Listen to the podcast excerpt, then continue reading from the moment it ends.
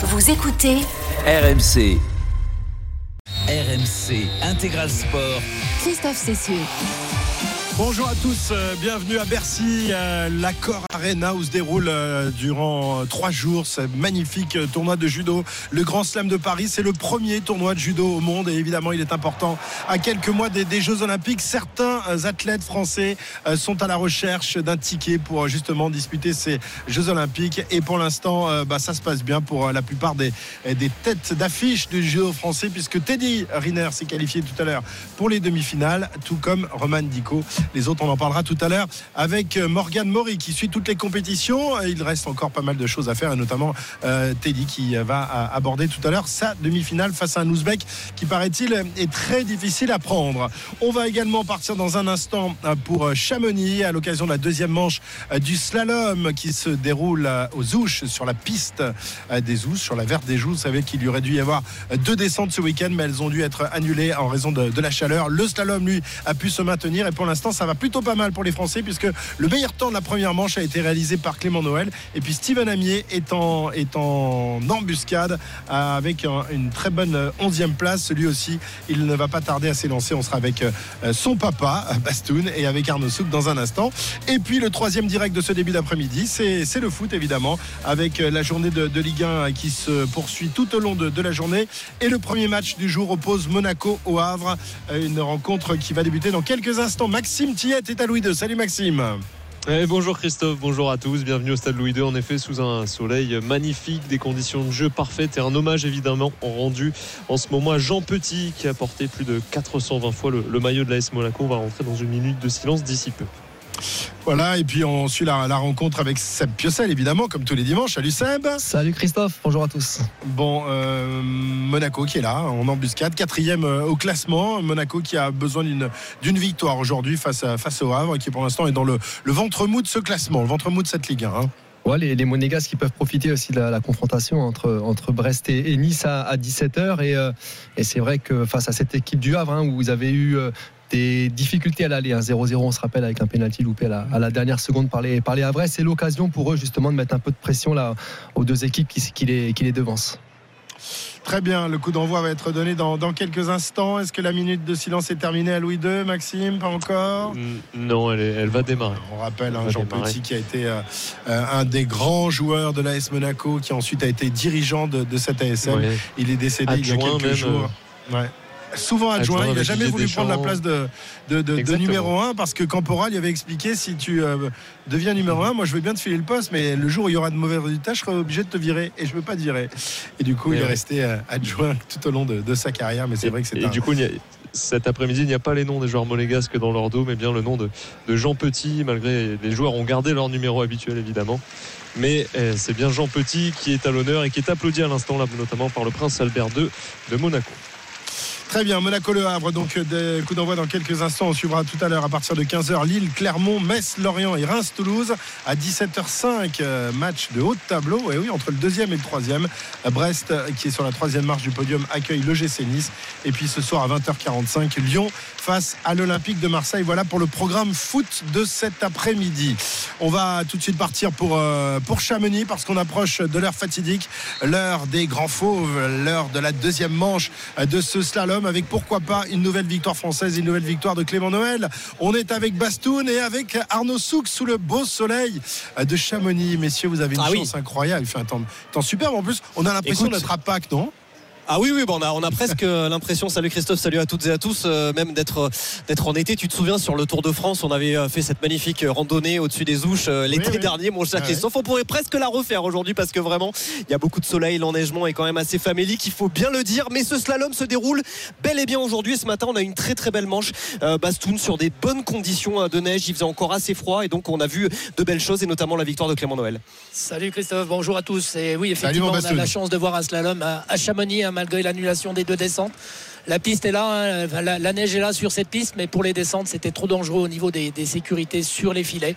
En tout cas, ils ont su maintenir une belle course, un beau slalom. Cette nuit a été fraîche, donc euh, les conditions de neige étaient parfaites, même si ça marque un petit peu.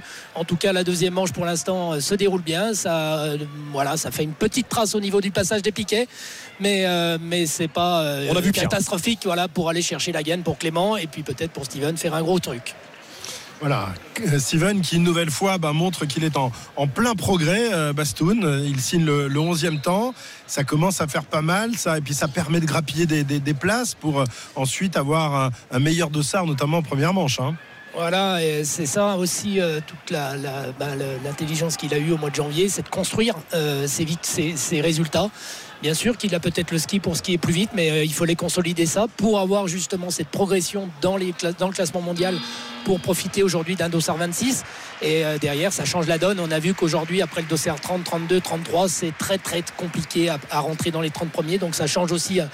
Bah, la, qualité de ton ski, la qualité dans ta tête. Et, aujourd'hui, on voit nos, jeunes skieurs français qui sont derrière, par Courassa, Léo euh, Angno, Hugo Desgrippes, qui, qui, skient fort, qui engagent, mais qui malheureusement font pas des grosses fautes, mais ils peuvent pas aller plus vite sur une manche comme ça. Et ben, tu rentres à l'hôtel et tu regardes la deuxième manche de l'hôtel. Donc voilà, c'est Steven, il a réussi à, mettre ça en place. Maintenant, c'est de plus en plus dur, forcément, quand tu rentres dans, tu te rapproches des 10, il va falloir euh, passer la vitesse supérieure, mais en tout cas, il a le ski pour le faire. Et je me permets d'ajouter, euh, Sébastien, qu'on a vu euh, un Steven très très bon, particulièrement sur le haut du parcours. Il avait deux dixièmes d'avance jusqu'au tiers de la course hein, sur, Clément Noël. Donc vraiment, il a fait des sections de très très belle qualité, Steven Amier, et on espère dans, quelques minutes, puisqu'il va s'élancer dans sa deuxième manche désormais dans, trois dossards, on espère qu'il pourra prendre la tête et signer pourquoi pas son deuxième top 10 et même espérer peut-être un petit peu mieux en Coupe du Monde, son deuxième top 10, le deuxième après celui signé à Kitzbühel il y a quelques semaines. Ce serait magnifique, évidemment. Un mot quand même de Clément Noël, auteur du meilleur temps de la, première manche. Euh, le problème avec Clément, c'est qu'on ne sait jamais s'il va terminer les deux manches. Hein. Il, est, il est, on le sait, très performant. Euh, mais malheureusement, euh, depuis le début de la saison, et pas seulement depuis le début de cette saison, il a, il a du mal à enchaîner les, deux manches de, même niveau. Et il sort souvent régulièrement même. On espère aujourd'hui qu'il va rester entre les piquets, hein, Bastoun. Alors, euh, je, me permets juste quand même de dire ils sont régulièrement euh, oui et non il fait quand même troisième euh, à Schladming quatrième à Wengen il fait deuxième à Madonna di Campilio bon voilà il y a, sur courses c'est pas mal. Voilà c'est vrai qu'après Adelboden est vraiment une piste qu'il n'apprécie pas. Sur cinq courses il y a quand même il y a quand même des choses, il, des est sorti deux fois deux fois sur cinq ouais. Ouais mais c'est son ski aussi hein. c'est le ski de Clément c'est son ski c'est d'engager de, de prendre les risques. Quand il explique qu'il essaye de skier poser, de mettre une, mise en action un peu plus tranquille pour justement pousser un peu plus sur quelques portes. C'est pas toujours facile d'y penser, c'est une chose, mais de le mettre en, pratique quand tu descends, c'est plus compliqué. En tout cas, il nous a souvent montré que quand il ferme le portillon, il gagne. Donc ça aussi. Puis aujourd'hui, ce serait fabuleux devant le, public français. Donc euh, euh, il a le ski en ce moment. Il l'a dit il n'y a pas longtemps. Je n'ai jamais skié aussi vite et aussi bien qu'en ce moment. Donc voilà, il faut que ça se mette en place. Et je pense que c'est dans quelques minutes. Ce matin, c'était magistral quand même. Ce qu'il a fait sur, sur la première ah manche, Clément Noël. Alors il était dossard 2, mais franchement, il n'y a, a, quasiment rien acheté. Il disait il n'y a pas une manche où j'ai lâché euh, complètement les chevaux depuis le début de la saison. Je me demande quand même si ça, c'est pas sa manche référence hein, avec celle la, deuxième qu'il avait réussi à, à euh, il y, a, quelques semaines en janvier. Ouais, ouais, il y, a eu, il y a eu des portions euh, skiées justes, sans engagement maximum. Et puis après, où il a fallu faire la différence, il a su justement la faire, euh, notamment la partie du mur et puis toute la partie finale, voilà, où il est capable, lui, c'est un athlète qui est capable d'accélérer sur 5-6 portes, comme, Steven le fait actuellement aussi. Hein. On l'a vu sur le haut, il est capable de vraiment mettre le gaz sur ces portes-là. Donc à eux de s'adapter aussi à cette condition de neige. Voilà, c'est neige chalée hein, sur cette deuxième manche. Ils n'ont pas skié beaucoup là-dessus cette année. Donc ça change aussi les repères, le, setup du matériel. Le tracé tourne un petit peu plus que la première manche sur le haut. Voilà, le traceur euh, euh, autrichien a mis, a mis un peu plus de virage sur la mise en action. Mais après, toute la partie finale, c'est assez dans l'axe. Donc il faudra oser, jouer, prendre les risques. Et puis, et puis le slalom, c'est ça, c'est tout donner, tout tenter. Et, euh, essayer de, voilà, de, pas de, de, déjouer des pièges qui peuvent y avoir. Bon, ça va, t'es pas trop stressé? Si, hein Si, si, Comme si, si, hein. à mort, à mort, à mort, mais euh, ça va de mieux en mieux quand même. Ami est là? Est-ce que toute la famille Ami a fait le déplacement? Il n'y a que maman qui est pas là, mais la, la, ma belle-mère, la, la, mamie, le papy sont là, mon frère, sa sœur. Voilà, tout le, monde est, club est, là au tout le monde est là. Beaucoup de, beaucoup de, personnes de Pralognan Lavanoise, du club de Courchevel aussi. Et puis voilà, c'est ça qui est motivant. C'est ce, qui c'est ce qui retient aussi de cette course. Je l'ai vu entre les deux manches vite fait. Voilà, il dit voilà, ça fait plaisir de courir, de courir en France quand on, on a les spectateurs qui crient pour toi et qui crient ton prénom. C'est super. Donc voilà, lui de bien finir le boulot, comme je dis souvent, slalom, il y a deux manches. Il a fait 99% de, de, la tâche. Il en reste 1% à faire. Donc, euh, non, un peu plus d'un Il, a fait 1%, il reste 99% à faire. Et juste un, mot hein, sur ce qui se passe actuellement sur, euh, sur la piste, puisque c'est Daniel Yule, le Suisse, qui est toujours en, tête, hein, euh, qui, qui continue donc à, être en tête. Ça fait un petit moment qu'il a pris le meilleur temps cumulé provisoire des deux manches. Il est en tête devant Samuel Collega et Alex Vinatzer, l'italien. Alex, à l'instant, Christopher Jacobsen, le suédois, vient d'en terminer. Alex Popov, le bulgare, va s'élancer. Et juste après lui, eh bien, ce sera au tour de Steven. Très bien, on revient vers vous dans un instant pour le passage de Steven Ami, 11e temps de la première manche. Euh, Morgan Maury en direct euh, donc de, Bercy, je ne sais pas où il, est, il était avec moi il y a deux minutes. Il est parti s'envoler. Morgan, on fait à droite. Ah, ça y est, je t'ai vu. Euh, Morgan, un petit point donc sur la matinée qui s'est terminée. Enfin, les, phases qualificatives ne sont pas encore terminées puisqu'il y aura des demi-finales dans quelques temps. un point. Il reste les Français, les Françaises pour les grandes ah finales de ce soir? Ouais, j'ai quatre Français en demi-finale. Alors les grands noms. Teddy Riner est en demi-finale, en demi-finale des plus de 100 kg, mais il y aura danger face à l'Ouzbek Youssoupov, qui est la tête de série numéro 1 en plus de 78 kg. Deux Françaises vont se faire face à face. Roman Dico, championne du monde, championne d'Europe, face à elle. Léa Fontaine et un autre tricolore en moins de 90 kg. Il joue sa sélection pour les Jeux Maxime Gaël, Ngaya Pambou face à un Azerbaïdjanais catégorie moins de 90 kg. Il y a deux tricolores qui font s'affronter pour un match de repêchage qui a une odeur de Paris 2024 parce qu'aucune n'est sélectionnée pour les Jeux. Ce sera terrible. Madeleine Malonga face à Audrey Cheméo en moins de 78 kg. Très bien, Morgane, on revient de voir et tu nous appelles dès qu'il y a un, combat qui se profile à l'horizon. Je crois que les prochains combats auront lieu dans, dans 8 minutes. Euh, rapidement, le point sur le match de foot entre Monaco et Le Havre. Maxime Tillette et Sébastien Piocel. 0-0 à la 7 minute. Les Havrais hein, qui ont fait la, meilleure entame hein, dans cette rencontre avec notamment la première euh, tentative signée Antoine Joujou. C'est passé à côté du but de, Philippe Kuhn, mais c'est Havrais euh, perturbe bien hein, le plan de jeu monégasque pour le moment, même si là depuis quelques secondes, ce sont les, les rouges et blancs qui ont mis le pied sur, euh, sur le ballon et qui essayent de, se projeter. Mais belle entame, je trouve, de la part des, des Havrais 0-0 à la 7 Ouais. Allez, messieurs, on, vous abandonne et on revient vous voir rapidement parce que Steven Amier est dans le portillon de, départ Arnaud Souk et Sébastien Amier, justement pour commenter le passage de notre petit français. Et notre petit français, 25 ans, c'est la même génération hein, que, que, Clément euh, Noël, Steven Amier, dont on espère qu'il euh, va rentrer une deuxième fois depuis le début de sa carrière dans un top 10, 6e à Kitzbühel, 18e à Schladming, 11e à Wengen, 11e à Adelboden, 79 centièmes d'avance euh, pour la tignasse blonde de Steven Amier qui s'élance ici sur la verte des Ouches, 79 centièmes d'avance sur le leader provisoire, le Suisse Daniel Yule. Il va falloir faire un très bon haut comme il avait été capable de le faire Bastoun en première manche tout à l'heure. Allez, allez c'est en haut, hein. il y a du virage, c'est pas, c'est, pas ce qu'il aime le plus. Hein. Il a perdu beaucoup sur le haut. Et attention, il faut se remettre à l'aplomb, bien travailler sur ses appuis. Il faut être patient hein, sur cette neige-là, sur le tracé aussi qui nous impose ça. Allez, il y a toujours du vert. C'est pas mal, c'est pas mal. C'est du vert aux deux premiers intermédiaires pour l'instant pour euh, Steven Amier. 22 centièmes d'avance. Attention à pas se faire emporter, à pas être un petit peu trop euh, sur euh, l'arrière pour Steven Amier qui est désormais dans le deuxième mur. Il va y avoir un petit passage un petit peu plus plat. 19 centièmes de retard désormais au troisième intermédiaire pour Steven Amier. Mais c'est bien quand même pour le Français qui va réussir à aller au bout dans quelques instants. On va voir ce que cela donne. Est-ce qu'il parviendra à être devant Daniel Yule Non, ça sera derrière. 43 centièmes de retard pour Steven Amier. 43 centièmes, une troisième position provisoire. Et quoi qu'il arrive, quand même aujourd'hui, un nouveau top 15. Voilà, bon, euh, la moue, la moue un petit peu dubitative du papa euh, Sébastien. Mais si on analyse, voilà, un petit peu honnêtement, quand même, la course du jour de, Steven, il y a quand même des choses euh, pas mal. Ouais, ouais, ouais, c'est compliqué, hein, c'est empilé. Euh, voilà, il fallait aussi la skier. Yule a, sorti une grande, grande manche. Euh, est simplement 2 centièmes devant. Voilà, il n'a pas, a pas fait du grand ski, mais voilà, une fois de plus, c'est détracé. Alors, euh, c'est pas son avantage sur le, sur le haut. En tout cas, c'est encore une manche solide. Ça se construit encore aujourd'hui. C'est des passages importants. Hein. On est qu'au milieu de la saison. Il a besoin aussi de cette solidité de résultat pour grappiller ses points, hein. ces points qui vont lui faire gagner des dossards. Et puis la course n'est pas finie. Il en reste quand même un petit peu en haut. On a vu que c'était difficile aussi pour des mecs qui skient bien. Donc, euh, même aussi pour les skieurs qui sont devant, ça peut être très compliqué. Donc voilà, on va attendre, serrer les doigts. Et puis en espérant que ça se rapproche du, top 10 et, voir mieux. Ah oui, bah oui, il va y avoir un peu de déchets quand même. C'est pas possible. Ils vont pas tous. Oui, euh, il va y avoir du déchet. Et puis alors, euh, vraiment, enfin, il va y avoir du déchet. Non, on n'en sait rien. Mais en tout cas, par contre, ce qui est, ce qui est objectivement une réalité, c'est que les écarts sont quand même très très resserrés hein, ce matin. En gros, entre Dominique Rachner qui a terminé 6 de la manche et, et, Steven Amier qui a terminé 11 de la manche, il y avait seulement 3 dixièmes de seconde d'écart.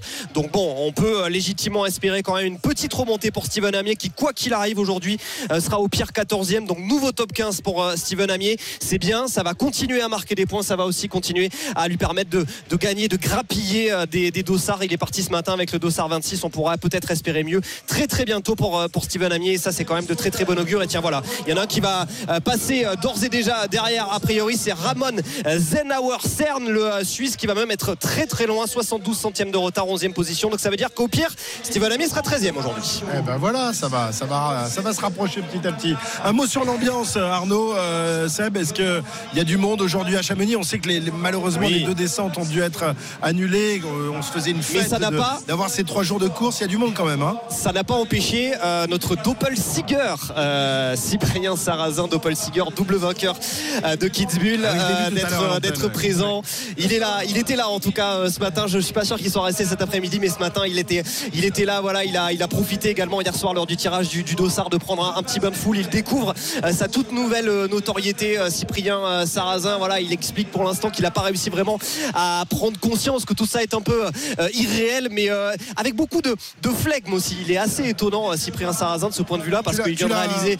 Tu l'as oui, oui, on a, on a pu, on, a, pu le, on a pu le voir. Voilà, on a pu le voir euh, ce matin. On a eu la chance de, le voir en, zone mixte. Euh, je te disais beaucoup de, de flegme. C'est vrai que bon, bah, il vient de réaliser l'un des mois de janvier les plus exceptionnels de toute l'histoire du ski français. Et à la fois, bon, bah, il prend ça avec beaucoup de détachement. Il est sûr de son ski. Il dit bon, ben voilà, je prendrai conscience un petit peu plus tard. Donc c'est vraiment un, bonheur. Et donc voilà, il a pu lui aussi euh, profiter du public toujours nombreux ici sur la verte des Ouches, sur les côtés et sur le bas. Il faut dire que c'est facile d'accéder à cette euh, piste de, Chamonix, et même si elle ne sera pas au programme les euh, deux prochaines saisons en raison des championnats du monde de Zalbar et des Jeux Olympiques de, Cortina euh, d'Ampezzo. Eh bien, eh bien voilà, on a quand même un, véritable régal. Voilà, tu sors de l'autoroute, enfin de la nationale pour être plus précis, mais effectivement, tu es au pied de la piste. Et dans un instant, Marc Rocha va en terminer, le Suisse, et a priori, ça sera également derrière Steven Amier qui va encore gagner une position, qui sera au pire 12e.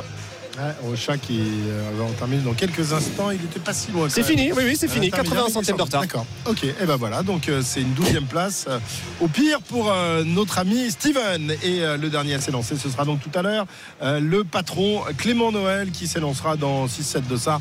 On va revenir vers vous dans, quelques instants. A tout de suite, messieurs. nous repartons à Monaco en principauté pour le match de Ligue 1, le premier match de l'après-midi. Ça joue depuis un peu plus de 12 minutes à Louis II. Maxime Tillette, Monaco opposé au Havre. Et ouais, les Monégasques qui prennent un petit peu les commandes de ce match là, petit à petit, ils montent en puissance. Euh, ça fait plusieurs euh, incursions là dans la surface de réparation des, des Havrais. Il y a eu une tentative à l'instant, ça a été contré après un, centre en retrait de, Wissam Ben une tentative de, de Marnay Sakliouche. On sent Seb qu'il y a quand même des, des manières de ballon hein, dans cette équipe de, de l'ASM avec Golovin, avec Akliouche, avec Ben Seguir et bien sûr Ben devant. Ah, c'est une équipe euh, très offensive, hein, alignée par, par, par Uther.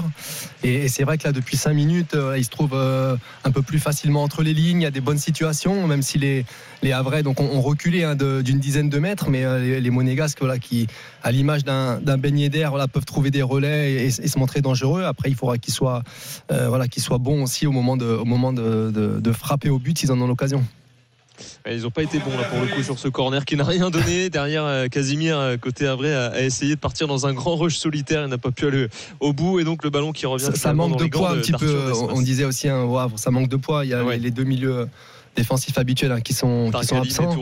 Et, c'est vrai que là, du coup, il y a, ça manque un petit peu de, poids, de taille. Euh, après, il y a des manières de ballon, à l'image de, de Keshta, mais voilà, dans, dans, les duels, un peu plus compliqué pour eux attention, un ballon dans le de la défense là avec Ben qui est passé devant Gauthier Loris. Ben qui est obligé de se retourner. Il attend une solution. Il est bien pris la part Youté. La passe en retrait de Ben pour aller chercher. Non, le bon retour d'Antoine Joujou qui a fait l'effort défensif et qui va pouvoir mettre le ballon en touche 0-0 au quart d'heure de jeu entre Monaco et le Havre.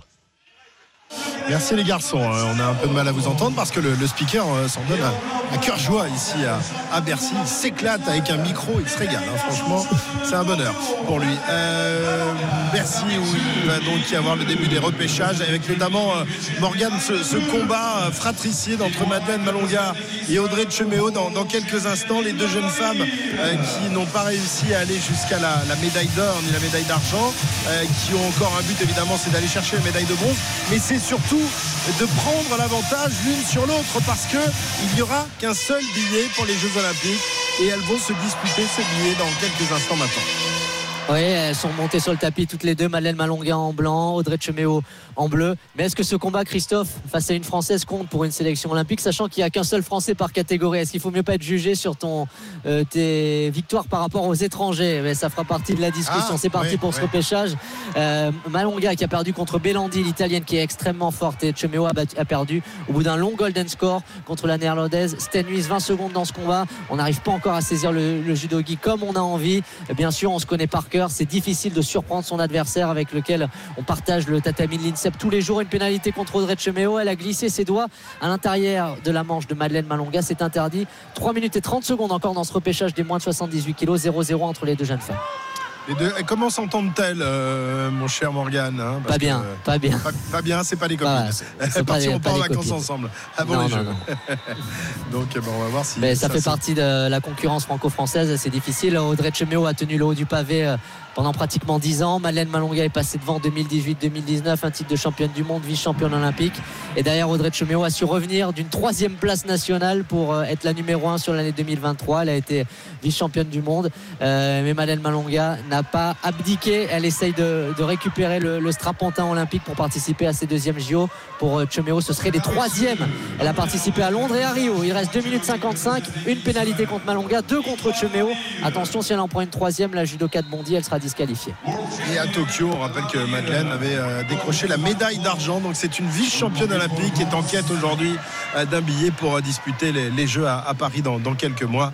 Les deux jeunes femmes qui sont sur le tapis et deux, pénalités chacune. Donc la, prochaine eh ben, sera, battue. on va rester avec toi évidemment pour la fin de ce combat, Morgan.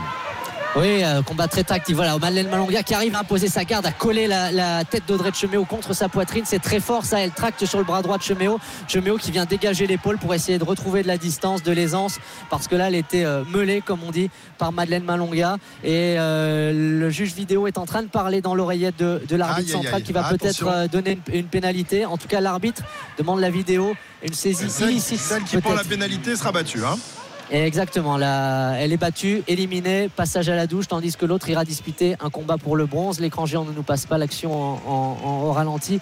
Alors, on va essayer. Sur l'écran géant, on peut voir Audrey Cheméo euh, qui a la main gauche sur la manche de, de son adversaire. Et euh, elle a fait une saisie illicite. Audrey Cheméo pénalisée pour une troisième fois. Christophe, elle alors, énorme, énorme arrêt d'Arthur Desmas ici devant Marnay Sacliouche. Les Monégasques qui poussent là depuis quelques minutes. Il y avait déjà une tentative de, Ben Seguir trouvé en retrait. Ça avait été contré. Cette fois-ci, c'est Arthur Desmas qui met son corps en opposition seul face à Marnay Sacliouche. La frappe à bout portant du pied gauche et c'est le, pied droit bien déployé là, tel un, un gardien de handball par Arthur Desmas pour permettre aussi de rester à 0-0 au Monaco Le Havre 0-0 à la 18e. Et, et, pendant ce temps-là, il y a eu un geste euh, de mauvaise humeur d'Audrey Cheméo qui a refusé euh, Morgane de serrer la main de son adversaire. Tu, tu disais qu'elle ne s'entendait pas bien, ça s'est vérifié là-dessus. Hein euh, ouais, c'est une convention du judo, on n'est pas obligé, mais en général, après un combat, on va se taper dans la main. Il y a un, parfois un peu plus une étreinte. Audrey a à peine salué. C'est mal vu, elle est partie en tournant la tête, Audrey, alors que Madeleine Malonga se présentait au milieu du tatami. Audrey qui allait voir ses proches au, bord du stade de Bercy, au bord du tatami. Madeleine Malonga a bien célébré, elle a bien levé les bras aussi, Madeleine Malonga. Audrey Cheméo n'a pas dû apprécier, donc on retrouvera tout à l'heure Madeleine Malonga dans le combat pour le bronze en moins de 78 kilos. Il sera important pour quand même valider, euh, pour montrer qu'elle est supérieure à Cheméo, aller chercher une médaille, ça pourrait compter dans, la tête des sélectionneurs. Évidemment, les sélectionneurs qui rendront euh, leur avis très prochainement concernant cette, euh, cette place pour le tournoi olympique. À tout à l'heure, Morgane, pour la suite des réjouissances ici à Bercy. On attend évidemment Roman Dico, on attend Teddy Riner qualifiés directement eux pour euh, les demi-finales. Il y aura un autre Français, je crois, hein, Morgane. Oui, Maxime Gaël, Ngaya Pambou, bonne surprise. Il a battu un champion du monde, il a battu des gens très solides en demi-finale des moins de 90 kilos. La qualif olympique est peut-être en train de se dessiner pour lui. Merci. Allez, on revient dans un instant. Il est 13h20.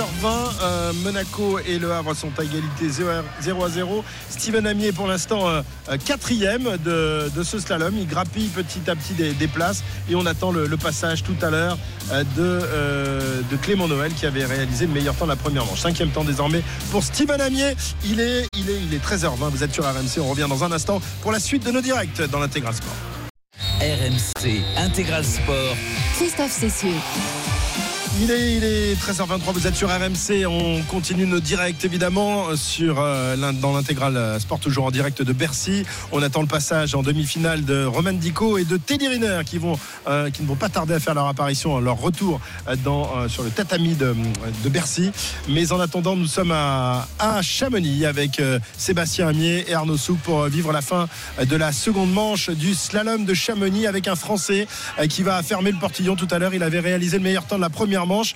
Notre ami Clément Noël va tenter de rallier l'arrivée et d'allumer du verre en bas. Steven Amier, lui, euh, descend petit à petit au classement, mais il, fera, il sera dans les 10. Hein. c'est la bonne nouvelle du jour, une nouvelle fois. Absolument, il sera dans les 10 et peut-être même un petit peu mieux parce que Atlélie McGrath, euh, le, Norvégien, là, euh, vient de faire une énorme faute qui va lui coûter énormément de temps. Donc cela veut dire qu'il va passer derrière Steven Amier. Il est sixième actuellement, Steven Amier. Il ne reste plus que trois skieurs à s'élancer, donc il sera au pire neuvième. En l'état, Et Suisse pour l'instant. Suisse parce que Daniel Yule euh, mène la danse. Lui qui s'était lancé en premier dans cette euh, deuxième manche. Il est toujours devant, euh, devant notamment Loïc Meillard, son compatriote, et Dominique Rachner, l'Autrichien. Dans quelques instants, Manuel Feller, le leader de la Coupe du Monde de, slalom, qui va s'élancer dans le portillon de départ. Lui qui s'est imposé à deux reprises depuis le début de l'hiver du côté d'Adelboden et du côté de, de Wengen. Voilà, c'est l'une des, des forts, des, on va dire des, valeurs sûres hein, du, du, slalom, du slalom mondial, l'Autrichien Sébastien. Oui, oui, exactement. L'Autrichien monte en, puissance. C'est vrai qu'il euh, est en confiance. Euh, il y a trois victoires au compteur. Euh, il joue le, général du slalom. C'est sûr que voilà, il y a des points intéressants aujourd'hui. Il va pas jouer que les points. Il va jouer la gagne. C'est un skieur, on le sait, très engagé. Attention, attention avec ces petits dévers hein, au niveau du passage des piquets. C'est un skieur qui a les, pieds vraiment serrés, qui peut se faire euh, des fois prendre les pieds au niveau du passage du piquet sur une faute d'intérieur. En tout cas, c'est pas ce qu'on lui souhaite, mais c'est sûr que c'est un client qui va jouer pour la gagne. Oui. C'est un client fantasque, un client euh, fantasque qui aime euh, la France, hein, qui vient pêcher la carpe d'ailleurs à ses heures perdues une fois l'été venu dans les monts du Jura. Manuel Feller, voilà, avec sa grande tignasse, 87 centièmes d'avance. Ça veut dire qu'il a perdu la moitié de son avance sur sur euh, Daniel Youle dès le premier intermédiaire. 66 centièmes au deuxième intermédiaire euh, pour euh, Manuel Feller qui skie un petit peu à l'envers hein, sur cette verte des ouches. Il est dans la deuxième partie un petit peu plus pentu on va voir ce que ça donne dans quelques instants. Troisième inter 2 centièmes d'avance désormais pour Manuel Feller qui devrait passer dernière Daniel Youle qui va faire une remontée absolument extraordinaire. Aujourd'hui le Suisse Manuel Feller qui va en terminer dans quelques instants. Et il sera il sera il sera troisième Manuel Feller. 34 centièmes de retard. Il va faire malgré tout reculer à la 7 place. Steven Amier dans quelques instants, un autre euh, coureur, un autre skieur pour la gagne, Simon Haugan, le Norvégien. Très bien, très bien, très bien pour les derniers passages. Timon Hagen, Hogan et donc euh, Clément Noël qui va s'élancer. Euh, il avait une seconde 93 d'avance sur Yule à l'issue de la première manche, mais on voit que la, la piste est un peu détériorée. Bastoun, ça va suffire la seconde 93 pour Clément normalement? Alors attends, parce que Bassoun il a enlevé son, casque là, il est en train de, se congratuler ah. avec un autre ancien slalomeur de, de l'équipe de France qui est consultant pour une chaîne de télévision, Julien Liseroux euh, en l'occurrence. La piste se dégrade, te demandait-on, euh, Bastoun. Est-ce que ça peut être un problème pour Clément Noël? Oui, oui, la piste euh, marque beaucoup. Alors elle s'abîme pas énormément, mais en tout cas, on voit au passage des skieurs un petit trou qui se crée. Et en fait, la, problématique des skieurs, c'est de mettre le pied dedans et il n'y a pas de vitesse qui ressort. Autant Daniel Yule a eu la, piste parfaite, comme a eu Clément Noël à la première manche le Dossard 2.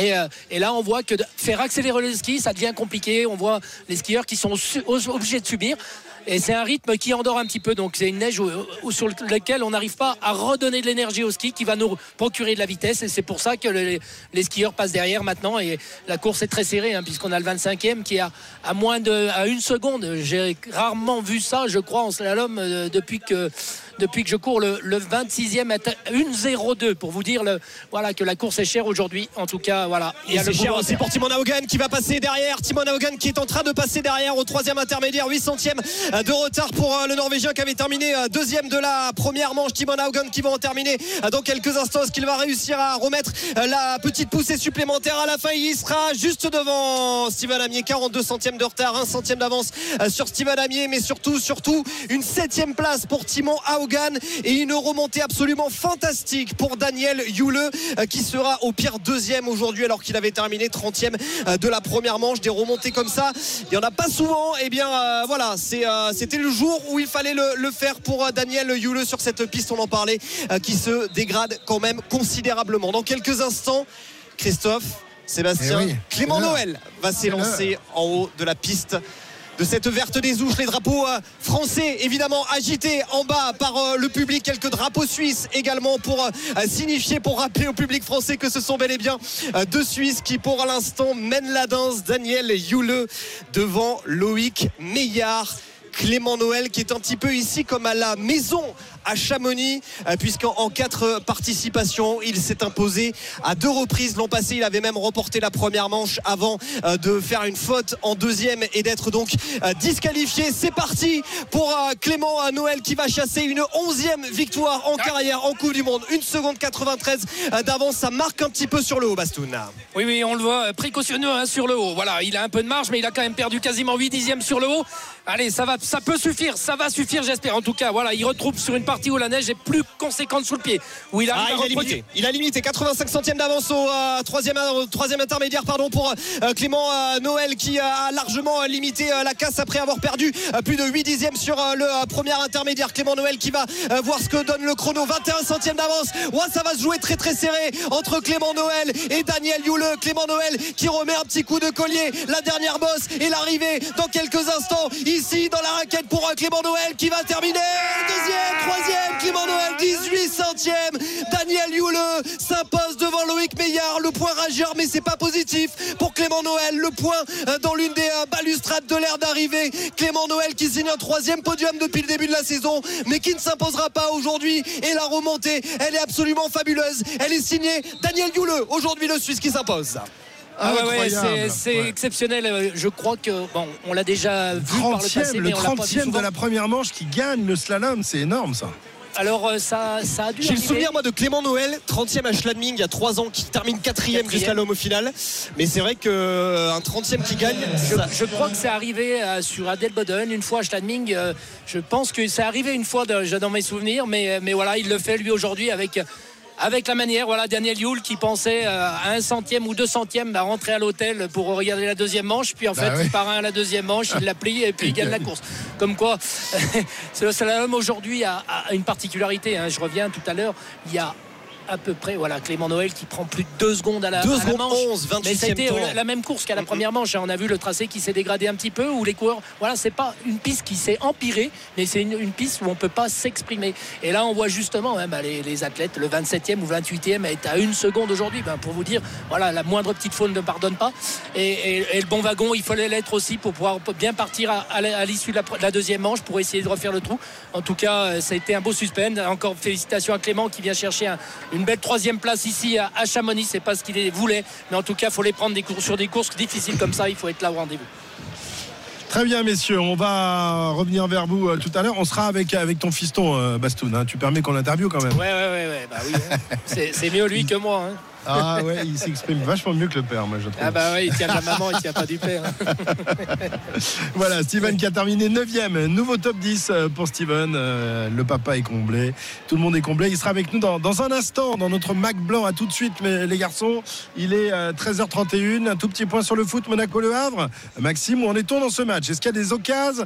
Est-ce que c'est un match emballant? Pas, tant que ça, pas vraiment, hein, pour être honnête, Christophe. On, en espère un, petit peu plus. Ouais, ouais, la demi-heure de jeu, 0-0. Les Monégasques qui dominent, qui ont plutôt la, possession et qui ont plutôt intérêt à gagner, hein, parce qu'ils restent sur deux défaites ici au Stade Louis II. C'était face à Lyon et, face à Reims. Et si on regarde les, derniers résultats en, championnat, c'est une victoire sur les quatre derniers matchs de, Ligue 1. Donc il, faut gagner. Ils ont pour l'instant la, maîtrise plutôt de cette rencontre. Mais on a vu, Seb, tu, je sais pas si tu vas me contredire ou pas, mais côté après, il y a quand même la qualité avec notamment un, un Kouzaïev qui bouge beaucoup, qui peut poser des problèmes à, cette équipe de, l'ASM. Ouais, alors c'est vrai que les, les Monégasques, ils ont du mal à, se rapprocher de la, surface hein, de réparation des, des Havrais. Les, les Havrais, c'est vrai que moi je trouve qu'eux, ils, ont, ils sont en difficulté avec le, ballon. Ils perdent, ils perdent trop rapidement le, ballon et, ils ont du mal aussi à, verticaliser. Pour l'instant, c'est plutôt, pour moi, c'est plutôt équilibré. C'est assez stérile du côté de Monaco. Mais par contre, après, en termes de, en, termes de qualité de joueurs, euh, euh, les, Monégasques, à tout moment, un, un Akliouche, voilà, un Golovin, ils peuvent faire, ils peuvent faire la différence. Allô Ah, on a perdu. On a perdu. On a perdu Sébastien. Ah, on est là, je suis là.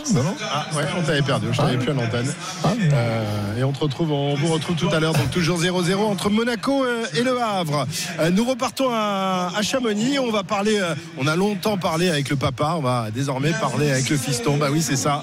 Le, temps passe et désormais après après Bastoun, eh bien c'est Steven Amier qui aujourd'hui fait des miracles sur sur les pistes, dans les slaloms, qui a pris la 9 place il y a quelques instants du, slalom de Chamonix. Salut Steven. Salut, comment ça va eh ben on est, on est ravis de, t'accueillir. Encore une fois, un top 10, en plus à la maison, devant tout le monde, avec ton père évidemment, mais il y a tout le reste de la, de la famille qui est là, nous a dit Bastoun. Eh ben, il fallait avoir les, épaules pour supporter cette pression-là, tu l'as fait. Ouais, c'est clair, c'est clair, c'est, c'est super sympa de courir devant le public français, devant toute sa famille, ses amis qui sont venus voir. Ça donne du beau au cœur, moi je sais que ça me booste, ça me booste, ça met pas plus de pression que ça, ça, me, ça me donne vraiment de d'énergie en plus. Euh, j'étais, quand j'ai passé la ligne d'arrivée, j'étais un peu déçu. Quand je vois du rouge, euh, j'avais vraiment envie d'allumer du vert. Puis après, on comprend un peu la physionomie de la course et euh, puis finalement, ouais, c'est, je suis très content, un peu frustré quand même parce que je suis à 43 centièmes de la première place et ça aurait pu être très très bien aujourd'hui, mais c'est quand même bien. J'apprends et je construis encore et c'est super. Il aurait fallu réaliser le 30e temps de la première manche. Hein.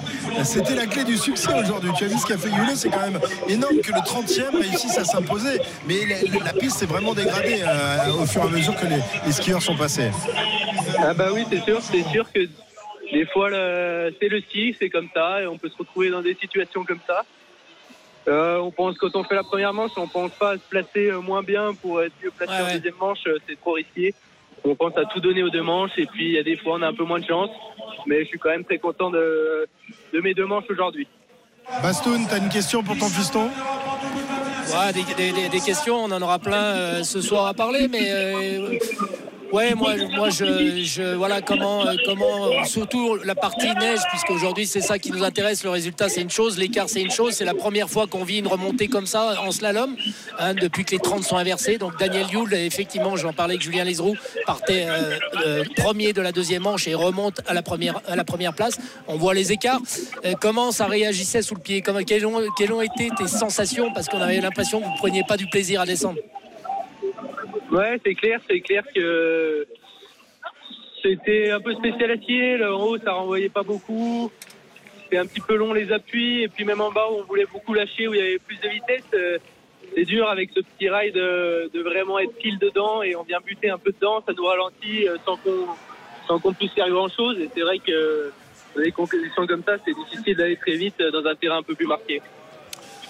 Merci Steven, on te remercie, on te félicite pour cette très belle 9 place et euh, bah, ça va te permettre de grappiller encore des, places et de monter dans, le ranking pour avoir de, meilleurs euh, dossards euh, dans, les premières manches en tous les cas. Bravo, bravo, tu l'as fait à la maison dans le top 10, c'est magnifique. À bientôt Steven. Voilà. Tiens, Bastien, tu voulais juste ajouter un petit mot, on va, on va Ouais, puis moi Christophe, je vais, je vais lui dire merci, ça me coûtera moins cher en Champagne aujourd'hui.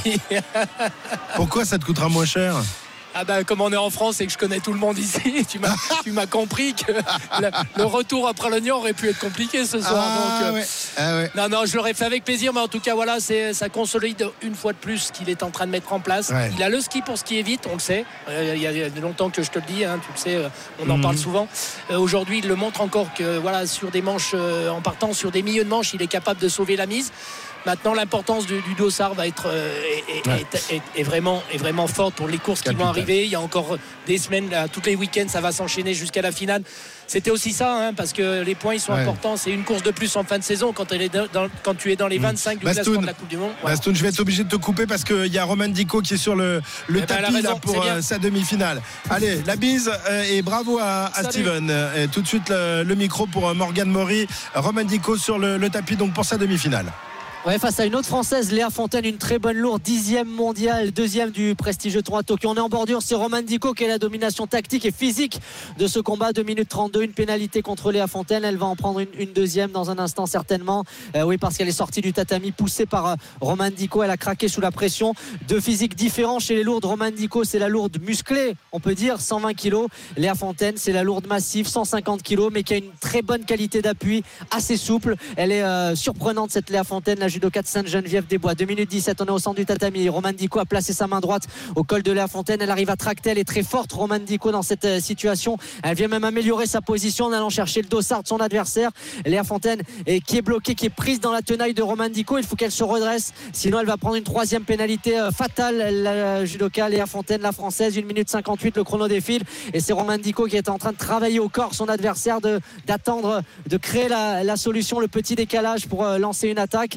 Roman Dico qui était positionné et qui n'a pas attaqué, elle prend une pénalité. Et Fontaine prend la troisième pénalité aussi parce qu'elle était complètement bloquée. Roman Dico est en finale des plus de 78 kilos. Peut-être une nouvelle médaille d'or pour le clan féminin. Ce serait la quatrième de ce tournoi de Paris. Il y a eu les 48 kilos, les 57 kilos, les 63 kilos et peut-être les plus de 78 kilos. Roman Dico qui va affronter probablement la Turque puisqu'elle immobilise en ce moment l'Israélienne. Léa Fontaine, elle est envoyée dans le combat pour le bronze, Christophe. Voilà, Roman Dico qu'on adore à RMC, elle fait partie euh, de la, de team RMC. Vous euh, euh, suivez sa préparation pour les Jeux Olympiques régulièrement dans l'intégral sport le, samedi après-midi. Et on est ravis de la voir en finale, évidemment. On la vivra tout à l'heure ensemble, cette finale. Ce sera aux alentours de 17h. On attend la demi-finale d'un certain Teddy Riner dans, dans, quelques minutes également en direct de Bercy. 13h39, le foot. Où en est-on entre Monaco et Le Havre, messieurs? Toujours 0-0 à 6 minutes de la mi-temps, mais les Havrais qui se sont créés peut-être leur plus belle occasion là sur un corner frappé directement. Ça a failli surprendre hein. Philippe Cohen qui est obligé de, faire machine arrière, de trois pas de, côté pour euh, claquer ce ballon. Sinon, il prenait le chemin défilé. Hein. Seb, c'était parfaitement bien brossé avec un pied gauche parfait de la part de, Christopher Opéry. Il est superbement bien tiré et puis juste, juste derrière, donc les, les Havrais ont, retenté de revenir dans la, surface de réparation, mais, mais c'est vrai que c'est comme je disais tout à l'heure, c'est un match quand même qui est assez, euh, équilibré, même si les Monégas ont plus de maîtrise. Les Havrais dans les, duels, ils leur posent des soucis, ils leur laissent peu, peu d'espace. J'aime bien l'animation défensive des, des Havrais. Ouais, ça fonctionne bien pour le moment côté euh, côté Havre et les Monégasques qui eux pourraient faire une belle opération en attendant le match entre entre Nice et Brest hein, tout à l'heure. Hein, Monaco euh, qui est quatrième, Nice deuxième et Brest troisième qui s'affrontent à, 17h. Et d'ailleurs Nice c'est le prochain adversaire en championnat de, de l'AS Monaco qui fera le court déplacement le week-end prochain à l'Alliance Riviera. La 40e est donc toujours 0-0 entre Monaco et Le Havre. Merci les garçons. 13h40. On revient dans un instant en direct de Bercy euh, pour la suite de l'intégral sport. On sera tout à l'heure avec Clarisse Agbenin qui nous a accordé une interview euh, il y a une petite demi-heure maintenant, euh, vainqueur ici euh, hier et qui, vous le savez, se prépare pour les Jeux Olympiques. Elle espère aussi qu'elle pourra emmener sa, petite fille au village olympique. Elle nous en a parlé. On écoutera l'interview tout à l'heure. Il est 13h40. À tout de suite sur RMC. RMC Intégral Sport. Christophe Cessieux.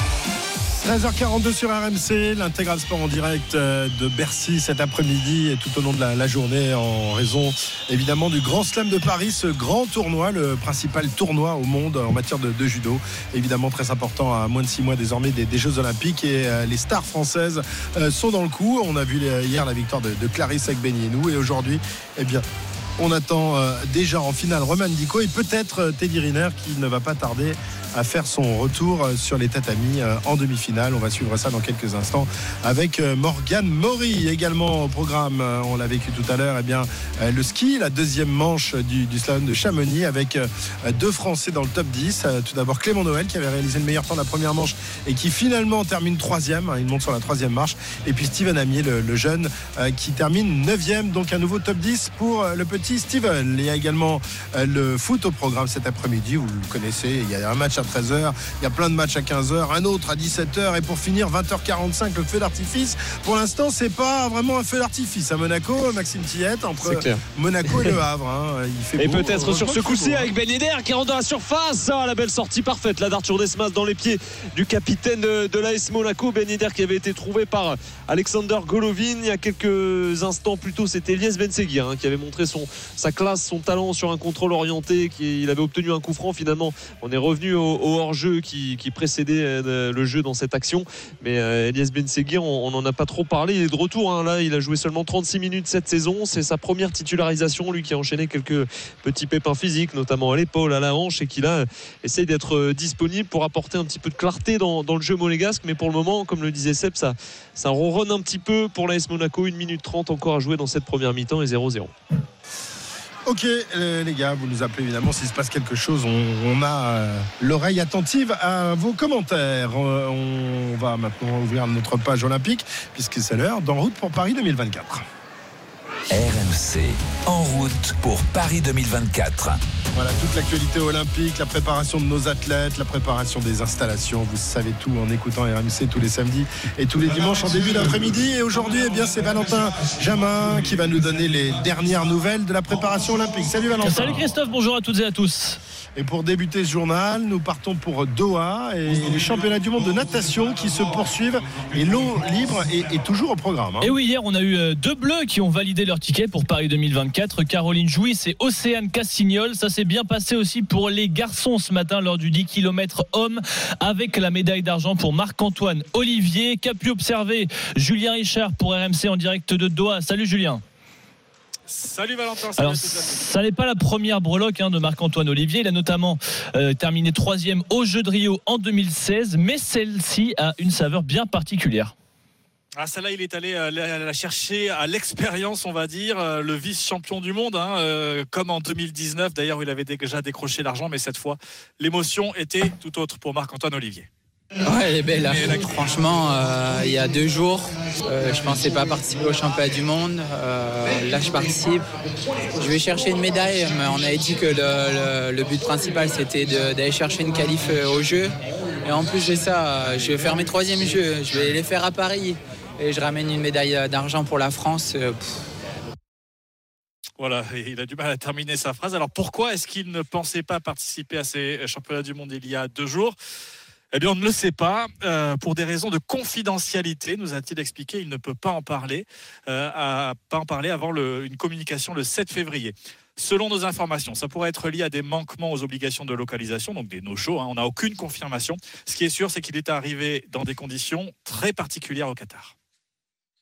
J'ai su que je pouvais nager quand je suis arrivé à Doha. J'ai pris l'avion sans savoir. Euh, moi, dans ma tête, je prenais l'avion pour faire un aller-retour, sincèrement. La chance, c'était vraiment un, film. Euh, parce que bon, c'est. vous verrez plus tard. c'est trop dur à expliquer, mais clairement, ça aurait pu mettre un stop à ma carrière et puis voir plus dans, la vie de tous les jours. Donc, euh, quand ça sera officiel, bah, je m'expliquerai dessus. Mais non, franchement, pff, aller chercher une médaille aujourd'hui, et comme je vous ai dit, c'était. Je pense que depuis que je nage, c'est vraiment dans les pires conditions où je suis arrivé et que je me sentais. Donc euh, c'est vraiment une belle médaille. Mais bon, comme quoi quand la tête va, euh, tout, tout peut suivre. Les Bleus qui étaient pas loin du doublé, hein, d'ailleurs, sur le podium euh, ce matin ici à Doha, puisque Logan Fontaine échoue d'un rien, quatrième place, mais grosse consolation tout de même, euh, avec euh, une première qualification olympique en poche pour l'élève de Philippe Lucas. après des mondiaux ratés l'été dernier hein, Fukuoka pour l'équipe de France d'eau libre, eh bien, c'est un carton plein ici. Deux filles et deux garçons qualifiés pour les épreuves olympiques dans la scène début août. On ne pouvait pas faire mieux et c'est une première hein, pour les Bleus depuis l'apparition de l'épreuve au JO en 2008. Merci beaucoup Julien, Richard. Et dans une semaine, ce sera le début des mondiaux euh, en bassin. Donc il y aura encore peut-être quelques médailles, même si il y aura pas mal d'absents côté français à Doha. Très bien, c'est la mi-temps à Monaco à Louis II. Maxime Tillet 0-0 entre les deux formations. Exactement, un seul tir cadré à se mettre sous la dent euh, sur cette première période. C'est pour les Monégas qui sont créés la plus grosse situation. Mais à part ça, c'est trop léger. Il va falloir changer de rythme en deuxième mi-temps, puisque pour l'instant 0-0, score vierge et nul à la pause. À tout à l'heure, les garçons, pour la deuxième mi-temps. On espère un peu plus enjoué entre Monaco euh, et Le Havre. 13h48 euh, en route pour Paris 2024 avec Valentin Jamin. Après Doha, euh, direction le sud de la France. Nous partons pour Fos-sur-Mer, au soleil, pour les championnats de France de badminton. Et oui, parce que deux frères français se disputent un ticket pour Paris 2024. Hein. C'est pas les frères Lebrun en tennis de table, ce sont les frères Popov. Et ils s'affrontaient il y a quelques minutes sous les yeux de Léna Marjac, notre reporter sur place. Bonjour Léna. Salut Valentin, salut à tous. Alors lequel des frères Popov a pris l'ascendant dans cette finale? Eh ben, c'est le plus jeune, c'est Christo Popov, 21 ans, qui a gagné donc en 3-7, 21-17 dans la dernière manche. Les deux frères nous ont livré une grosse bagarre dans, devant, dans une salle pleine, hein, devant des, centaines de spectateurs, parce qu'ici, on est à Fosse-sur-Mer, c'est leur club, c'est leur public, ils sont à la maison. Et donc, c'est le plus jeune qui vient de remporter son troisième titre de champion de France. Et alors, ce, championnat de France, eh bien, il n'y a pas d'enjeu olympique, hein, c'est surtout euh, eh bien, un match qui a permis de prendre l'avantage plutôt psychologique, et bien sûr, son grand frère Thomas Popov parce que tous les deux, et eh ben même s'ils sont frères, même s'ils s'entraînent tous les jours ensemble et même ils jouent en double homme aussi tous les deux, eh bien ils sont concurrents directs pour les Jeux de Paris. Alors au classement mondial pour les JO, léger avantage au plus vieux, Thomas Popov, il est 26e, Christo est lui 24e, mais il reste encore de nombreux tournois pour que eh l'un des deux prenne l'avantage avant le 28 avril prochain, date à laquelle bien on saura qui des deux frères Popov sera aux Jeux Olympiques cet été à Paris. Merci beaucoup Léna. En rugby, les Bleus à 15 ont perdu face à l'Irlande. Hein. C'était dans le tournoi des destinations. Mais leur habituel capitaine, lui, s'est régalé en club avant de partir se préparer pour les Jeux Olympiques, Valentin. On parle évidemment d'Antoine Dupont. Il était aligné hier lors de la victoire du Stade toulousain contre Bayonne et il a tout fait. Antoine Dupont, essai, passe décisive, chistera, jeu au pied. Il a effectivement manqué à l'équipe de France à 15. Énorme match du demi de mêlée qui doit rejoindre cette semaine l'équipe de France de rugby, donc à 7, celle qui fera les Jeux Olympiques. Il est attendu pour préparer les prochains tournois, donc avec cette équipe de France à 7 à Vancouver, au Canada ce sera du 23 au 25 février. Puis à Los Angeles, aux États-Unis, une semaine plus tard, RMC y sera évidemment.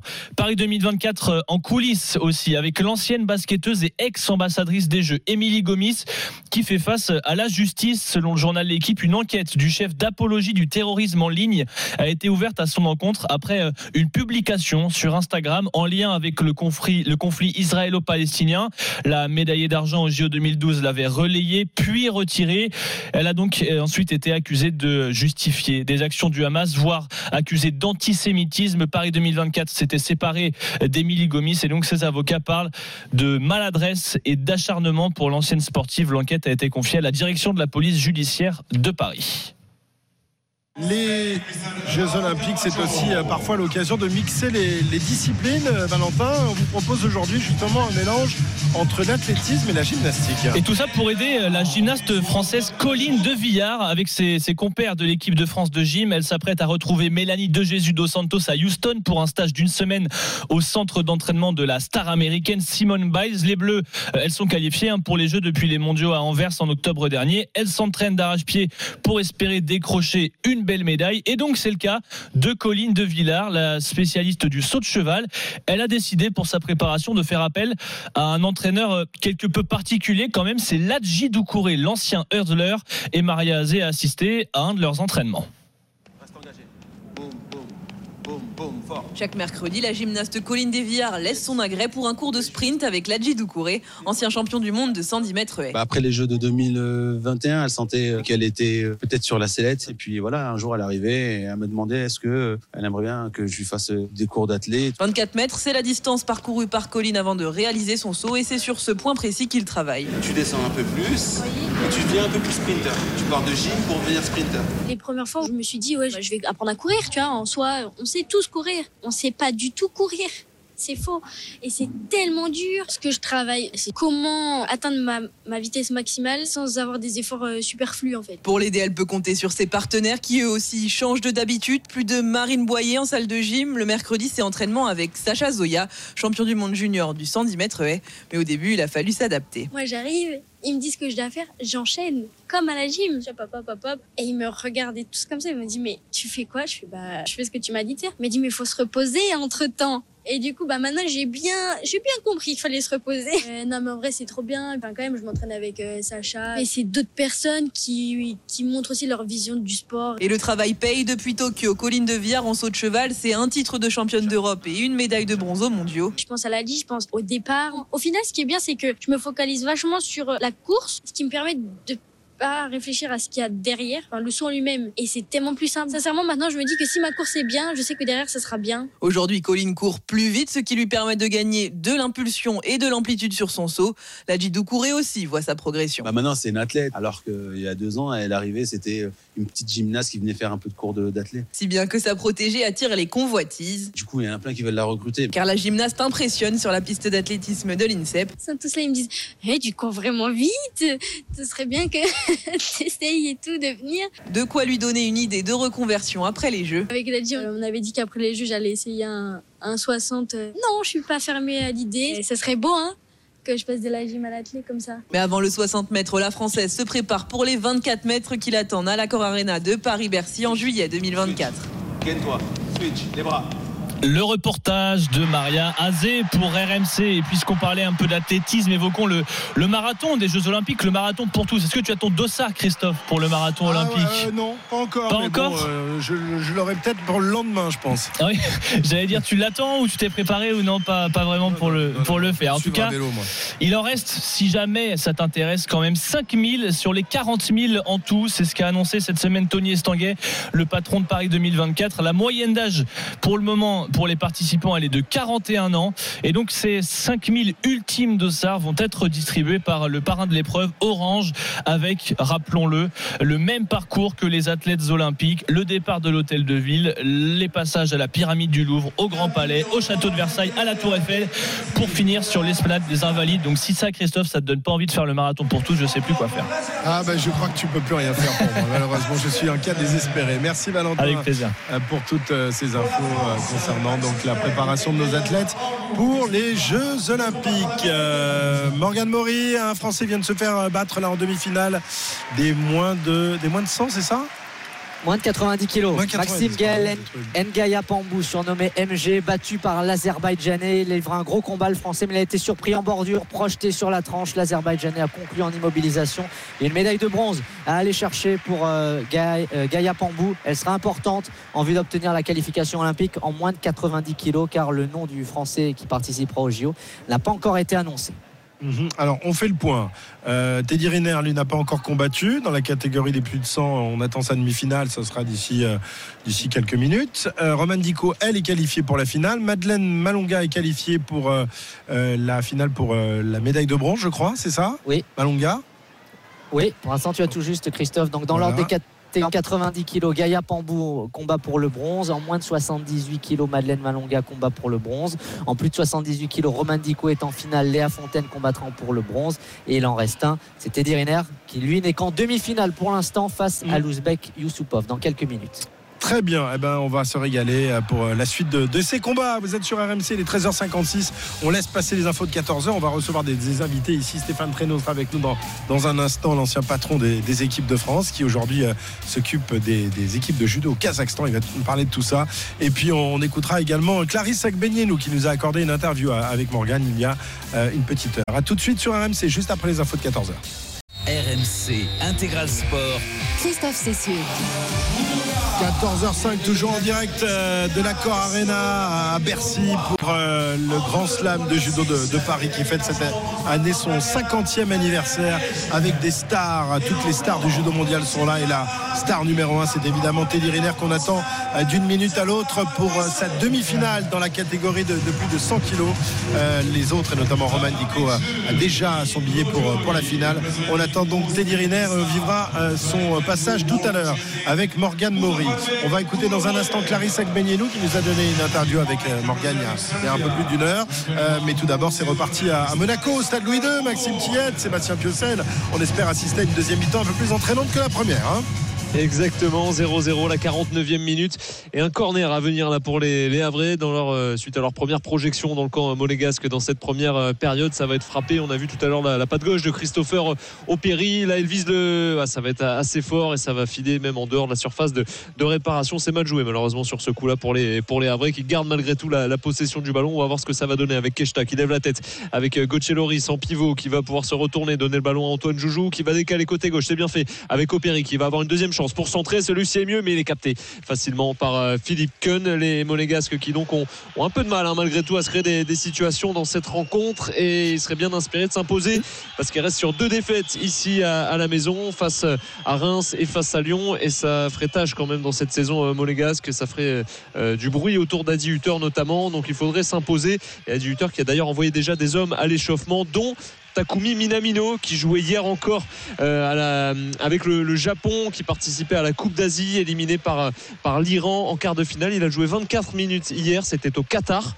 Il est rentré il est arrivé ce matin et il est déjà présent sur la feuille de match et à l'échauffement pour peut-être eh bien débloquer cette rencontre. On va voir il y a un corner à venir là pour les monégasques avec euh, Alexander Golovin et euh, Marnes Akliouche pour se charger de, de, ce corner. Avant ça Jérôme Brizard l'arbitre de la rencontre vient eh bien prévenir tout le monde dans la surface de réparation que tous les contacts seraient observés notamment par la, vidéo et il va pouvoir euh, donner l'ordre à Marnès Sacluche de frapper ce corner. De la gauche vers la droite Arthur Desmas a le soleil dans les, yeux c'est frappé au second poteau la tête la remise et la frappe de Kerrer s'est arrêté par Desmas le dégagement retourné d'Emmanuel Sabi. Encore une nouvelle situation pour les Monégasques et cette fois-ci encore une fois eh bien Arthur Desmas est décisif voilà, il craque pas pour l'instant les, les Havrais. Euh, pourtant, il y a eu quand même plusieurs tentatives monégasques. Il faudrait arriver à trouver la, faille quand même, hein, pour ces monégasques. Ouais, alors moi je trouve qu'ils sont, ils sont bien rentrés dans, la deuxième euh, période. Et, je me faisais une réflexion aussi par rapport à leur animation offensive. On a très peu vu euh, Jacobs et Vanderson dans les couloirs. C'est aussi peut-être une solution pour les,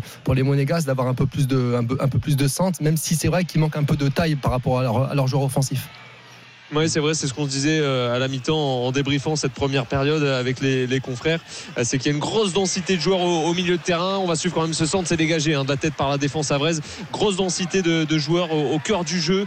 Et, c'est vrai que le rôle des, pistons dans le, camp monégasque pourrait être important en cette deuxième mi-temps. On nous a un peu trop vu, notamment Jacobs qui est, est rentré de la canne, hein, tout juste lui également, qui a joué 120 minutes lundi face à la, Côte d'Ivoire et qui a été éliminé au, tir au but. Mais pour le moment, ce n'est pas assez pour euh, les monégasques pour faire la différence cette rencontre à la 53e 0-0 entre Monaco et Le Havre. Merci les garçons. À tout à l'heure. Retour ici à, à Bercy, l'accord Arena, c'est comme ça qu'il faut l'appeler désormais. Euh, on continue évidemment euh, d'avancer dans, le tournoi, les, repêchages de la catégorie des, moins de 100, puis ensuite ce sera euh, les, plus de 100 kilos évidemment. Et Teddy Riner qui va disputer sa, demi-finale. Il ne doit pas être loin, Teddy, pour sa nouvelle entrée en ligne. Jusque-là, il a été impeccable dans ce tournoi, mais là les, choses sérieuses vont commencer. On en parlera tout à l'heure avec Morgane Maury. Tiens, avec Morgane, on a également rencontré tout à l'heure la reine, la reine de Bercy, Clarisse Agbenienou, qui a remporté hier euh, son septième tournoi ici à, Paris. Clarisse, euh, qui après euh, une rentrée un peu plus difficile lors des championnats d'Europe, a montré que la patronne était de retour. Elle était donc avec nous tout à l'heure. On l'écoute. Bonjour Clarisse, on est ravi de, t'accueillir ici. On est, on est un peu chez toi. Septième victoire dans ce tournoi de, Paris. tu comptes aller jusqu'à combien là, comme ça là? Euh, bonjour, euh, je ne sais pas de combien je compte aller, mais en tout cas, je suis bien contente d'avoir cette septième victoire au tournoi de Paris. Ça fait beaucoup, ça fait beaucoup. Euh, on espère encore quelques-unes. C'est beau, hein, à la maison, un public comme ça, on peut que revenir. Et j'espère que ce public-là va se téléporter pour dans six mois. J'aurai besoin d'eux. Alors ce sera pas au même endroit les Jeux Olympiques, mais évidemment ce sera dans l'atmosphère parisienne. combattre devant son public, c'est un vrai plus, Clarisse c'est un vrai plus. Je l'ai ressenti hier. Quand je les entendais crier, ça me rentrait carrément dans l'âme. Et je me disais, non, tu peux pas craquer. Regarde toutes ces personnes qui sont venues te soutenir. Non, j'ai eu un public de folie. Et j'ai vraiment, je leur dis merci aujourd'hui. parce que ça a été dur. Hein. Tu as passé un peu de temps sur les tatamis tout au long de la journée. Mais on a, on a vu que ton cardio était bien. Hein. La, caisse est revenue. Hein. Oui, oui, la caisse est revenue. Euh, l'endurance musculaire aussi, même si ça a piqué et qu'à la, à la fin, j'avais tellement mal aux avant-bras, j'avais un peu de crampes pour les derniers combats. Mais oui, c'est bien revenu et euh, j'ai hâte de montrer encore plus.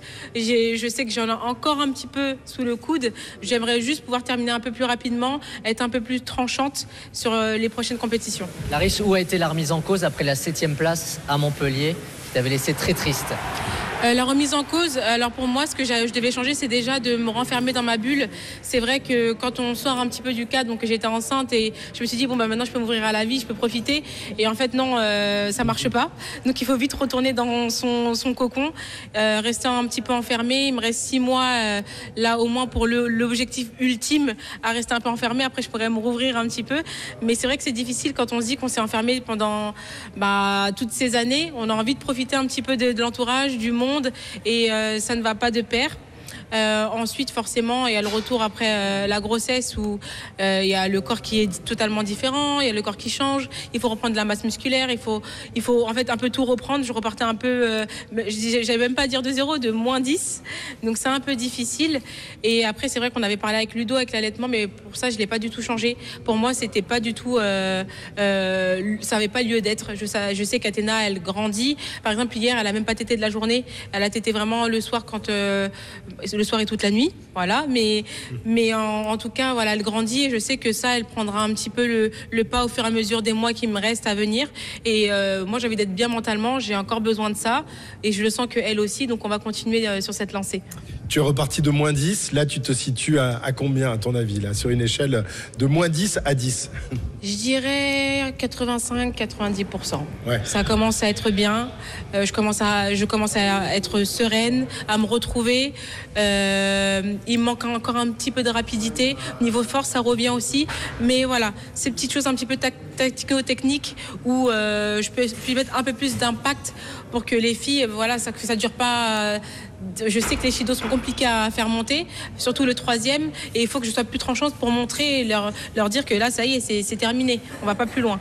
Tu nous parlais tout à l'heure de l'allaitement d'Athéna. Euh, c'en est où cette histoire alors? Est-ce qu'elle sera avec toi au village olympique? Est-ce que tu as pu avoir euh, des avancées sur le sujet ou pas encore? J'ai pas encore eu d'avancée. Je vois euh, euh, Paris 2024 euh, très prochainement. On va faire une réunion. Je vais pouvoir leur exposer mes faits. Eux, ils vont pouvoir me dire ce qui est possible de faire. Et après, on fera comme dans un accord commun. On trouvera une solution. Mais moi, je me vois pas dormir sans ma fille alors que je ne je l'ai jamais, je l'ai jamais fait. Je le ferai pas le, jour où j'aurai le plus besoin d'elle. Ça, ça voudrait dire que le 29 juillet, veille de ta compétition, tu pourrais dormir chez toi parce qu'on ne t'autorise pas à être au village olympique avec ta fille? Euh, Si, en tout cas, si on ne m'autorise pas à être au village olympique avec ma fille, euh, je, ferai tout pour être avec elle. Donc, euh, je ne sais pas encore ce ce qu'ils me diront, mais en tout cas, on ne sera pas séparés, ça c'est sûr. Très bien, ben, on te souhaite une bonne préparation, Clarisse. Il y a encore euh, un, peu, un peu de boulot jusqu'aux Jeux Olympiques. Quel va être ton programme d'ailleurs jusque-là? Alors oui, il y a un peu de boulot. Là, du repos, j'en ai, ai, besoin pour euh, que mon corps revienne un peu à la normale. Et normalement, je pars là dans deux semaines et demie euh, pour le Grand Slam d'Ouzbékistan. Et ensuite, on va faire une, une bonne pause un stage au Japon et on va faire pas mal d'entraînement et après on verra avec Ludo ce qu'on choisit de faire ou pas. Merci Clarisse. Reine de Bercy et bientôt reine des Jeux Olympiques. Merci beaucoup. RMC, radio officielle des Jeux Olympiques Paris 2024. Clarisse Agbenienou qui était notre invitée euh, dans l'intégral sport, toujours en direct de Bercy. Euh, avant d'accueillir notre prochain invité, euh, Stéphane Prénaud, dans un instant, petit détour par, par Monaco, Monaco-Le Havre, Maxime Tillette et Sébastien Piocel. Monaco qui pousse, mais qui n'arrive toujours pas à trouver la faille. Exactement, la 58e, toujours 0 à 0 et à 18h, à bas sa première carte avec la sortie d'Elias Ben Seguir et l'entrée de Crépin Diata de retour de, la Cannes, lui également le, le Sénégalais qui va se positionner aux côtés de, de Wissam Ben Yedder sur le, front de l'attaque monégasque. la SM, qui, a eu un petit temps fort au retour des vestiaires. Et Seb, là, on a l'impression qu'ils sont retombés dans un rythme un peu plus léger bah, il trouve pas de, il, trouve pas de solution. Je pense que c'est aussi pour ça hein, qu'il a, il a fait ce premier changement avec euh, un Crépin Diata qui retrouve un poste, euh, on va dire un peu, un peu nouveau pour lui. Hein. On l'a souvent été utilisé comme piston droit, voire un peu plus haut dans le couloir. Mais voilà, il peut avoir aussi un petit peu cette, euh, cette fraîcheur là. Il, a, il est intéressant aussi lui dans les, dans les 30 derniers mètres, mais ça reste, voilà, ça reste quand même assez stérile. On sent pas les Havrais en danger, plus dans la maîtrise. Et à la rigueur, deux ou trois fois, je trouve que tout à l'heure, je crois, il me semble que c'est Joujou hein, sur, sur, sur une contre-attaque il avait mieux à faire. Il faut qu'ils croient euh, en leur chance, les, les Havrais, parce qu'ils ont quand même quelques situations à, mieux gérer. Ouais, ouais, il peut faire un, gros coup les Havrais cet après-midi qui n'ont gagné qu'un seul match hein, cette saison à l'extérieur en Ligue 1. C'était à, Toulouse début novembre et depuis euh, ils n'ont plus gagné en déplacement et peut-être que là sur cette dernière demi-heure ils vont avoir une ou deux situations pour essayer de, rafler la mise. Attention André Ayou. Pas un hold-up mais comment? Attention André Ayou. oui, c'est vrai, auteur d'un hein. doublé. Exactement, auteur d'un doublé de classe hein, en plus face, face à Lorient pour aller euh, grappiller le, point du nul et faire euh, le 3 partout. Et on, va scruter son entrée. Il me semble qu'il est d'ailleurs à, l'échauffement. Mais là, c'est à Cliouche qui a le ballon, qui va trouver Ben Yedder, couloir droit, qui va pouvoir rentrer dans la surface de réparation. Le centre en retrait vers Vanderson, la bonne intervention d'Aruna Sangante. L'heure de jeu est donc toujours 0-0 entre Monaco et Le Havre. Merci les garçons. Vous savez que là, on est en boîte de nuit, on s'éclate. Là, le, speaker se, régale euh, aux manettes. C'est Morgan Maury. Euh, écoutez-le. Oh là là, la basse. Ah, ça serait beaucoup moins fort avec moi. Hein. Ah, c'est beaucoup moins fort avec toi. Bon, euh, on va vous retrouver dans quelques minutes, messieurs. et nous, bah, nous allons assister à, la suite de la compétition. Notre invité dans un instant, Stéphane Traîneau, champion du monde, multiple champion d'Europe, ancien patron des équipes de France, qui désormais est au Kazakhstan. Ça va, Stéphane? Ça va super. Il y a de la musique comme ça au Kazakhstan dans les, ah, tournois de judo? Peut-être pas aussi fort, mais ça, ça y vient. Et puis, euh, puis là, c'est bien, il y a de la musique parce qu'on a, on a notre Kazakh qui est en train de rentrer sur le tapis. En demi-finale des moins de 100 kilos, une catégorie que j'aime bien. Voilà, donc euh, voilà, j'espère que ça va le booster cette musique. Voilà, c'est la catégorie où Stéphane a brillé euh, dans sa jeunesse il n'y a pas si longtemps que ça. Hein. On va pas se vieillir. 14h17, on revient dans un instant donc, pour s'entretenir avec Stéphane Traîneau et pour la suite des tournois, du tournoi ici à Bercy. À tout de suite. RMC Intégral Sport. Christophe Cessieux. 14h20 sur RMC, toujours en direct de Bercy. Il y a eu un but, ça y est, l'ouverture du score pour l'AS Monaco, Maxime. Exactement, et c'est l'inévitable Wissam Ben qui s'est mis encore une fois en évidence. Son neuvième but en six matchs, il est en feu, l'attaquant l'AS Monaco. Son 113e but hein, pour l'AS Monaco, avec euh, sur cette action un très beau pressing, une récupération haute des Monégasques avec Golovin qui trouve Akliouche et Akliouche en une touche qui met en retrait euh, sur orbite Wissam Ben qui euh, trompe Arthur Desmas. C'est euh, parfaitement fait de la part des Monégas qui prennent les devants dans cette rencontre 1-0 pour la SM à la 65e. On va suivre la réaction. Il va y avoir un coup franc à venir là pour les, pour les Havrais. Et après, on donnera la parole à, Seb sur, euh, sur le, but monégasque. C'est frappé par Opéry, ce coup franc. Attention Et l'égalisation Il y a une mésentente entre Philippe Kuhn et euh, visiblement Youssouf Fofana. C'est sans doute un but contre son corps. L'égalisation aussitôt là, de la part des Havrais. C'est des spécialistes, hein, les Havrais. Réaction parfaite. Ils ont beaucoup d'orgueil en effet parce que là ils vont tout de suite égaliser quasiment sur le coup d'envoi. Ils ont obtenu ce, ce coup franc et la mésentente derrière sur la sortie de, de Philippe Kuhn que nous offre le ralenti. Oui en effet un Philippe Kuhn qui sort et finalement il y a un de ses coéquipiers qui, qui, coupe la trajectoire. Est-ce que c'est Jacobs euh, Non, Fofana, Fofana, ouais, avec le pied qui ouais, Fofana avec le pied droit qui veut dégager le ballon et qui finalement trompe son, son gardien. Un partout. Les compteurs sont remis à zéro ou plutôt un partout après l'ouverture du score de, Wissam Ben Ce match qui s'emballe un petit peu, Seb. Ouais, mais ce qui est fou là, bon, déjà, c'est que déjà la zone trouvée par le tireur, elle est très très bonne. Mais ils étaient 4 Monégas plus le gardien, donc à être sur le ballon. Et forcément, là, on va incriminer aussi le gardien parce que c'est lui qui doit s'imposer, hein, qui, doit, qui, doit, qui, doit, parler. Et euh, voilà, la bonne réaction des Havrais. On se rappelle la semaine dernière face à Lorient aussi où euh, ils avaient été euh, menés à, plusieurs reprises, ils étaient revenus et là, justement, ils n'ont pas trop le temps de, douter. Et pour revenir sur le but Monégas, c'est vrai que c'était une perte de balle avec un bon pressing Monégasque et puis toujours Ben Yedder qui a le, le geste juste. Donc voilà, ben, on, retour à la case départ hein, pour les deux équipes avec ce, score de 1 partout. Et à noter d'ailleurs l'entrée côté euh, Avray euh, de, de, André Ayou, buteur lors de sa dernière euh, rencontre face à l'AS Monaco. C'était du temps de, de l'Olympique de Marseille. Un partout entre Monaco et Le Havre à la 66e. Merci messieurs. Voilà, ça s'est emballé. Deux buts marqués en l'espace de, de, quelques minutes. Retour ici à Bercy. Morgane il est là, il est de retour, le patron là-bas. Il est à l'entrée euh, de, la salle. Il va regarder les, combats qui se déroulent actuellement et ensuite ce sera lui en, demi-finale. Ouais, Teddy Riner contre l'Ouzbek Yusupov. Riner en bleu, il se passe de l'eau sur le crâne et derrière lui, l'Ouzbek est conseillé par la légende Ilias Iliadis, un grec triple champion du monde et champion olympique. Attention, danger avec cet Ouzbek, on en reparle. Aïe, aïe, aïe, danger, danger. Nous accueillons maintenant, bah, on vous l'a présenté tout à l'heure, Stéphane Traîneau. Là aussi, est une légende du, du judo français. Euh, sept fois champion d'Europe, une fois champion du monde, quatre participations aux Jeux Olympiques, c'est ça, Stéphane? Ouais. Patron des équipes de France. C'est toi qui as accueilli un certain Teddy Riner qui était tout petit euh, quand il est rentré à l'INSEP bah, Il était jeune, il avait 14 il ans. Jeune, petit, mais, il a jamais été. Mais il faisait déjà plus de 2 mètres. Donc voilà, mais quelques années plus tard, il est toujours là, Teddy. C'est incroyable. Un phénomène, phénomène. C'est incroyable cette longévité et surtout cette longévité à, ce niveau-là. On se dit tout le temps, il va pas le faire ou c'est plus possible de faire et il fait encore.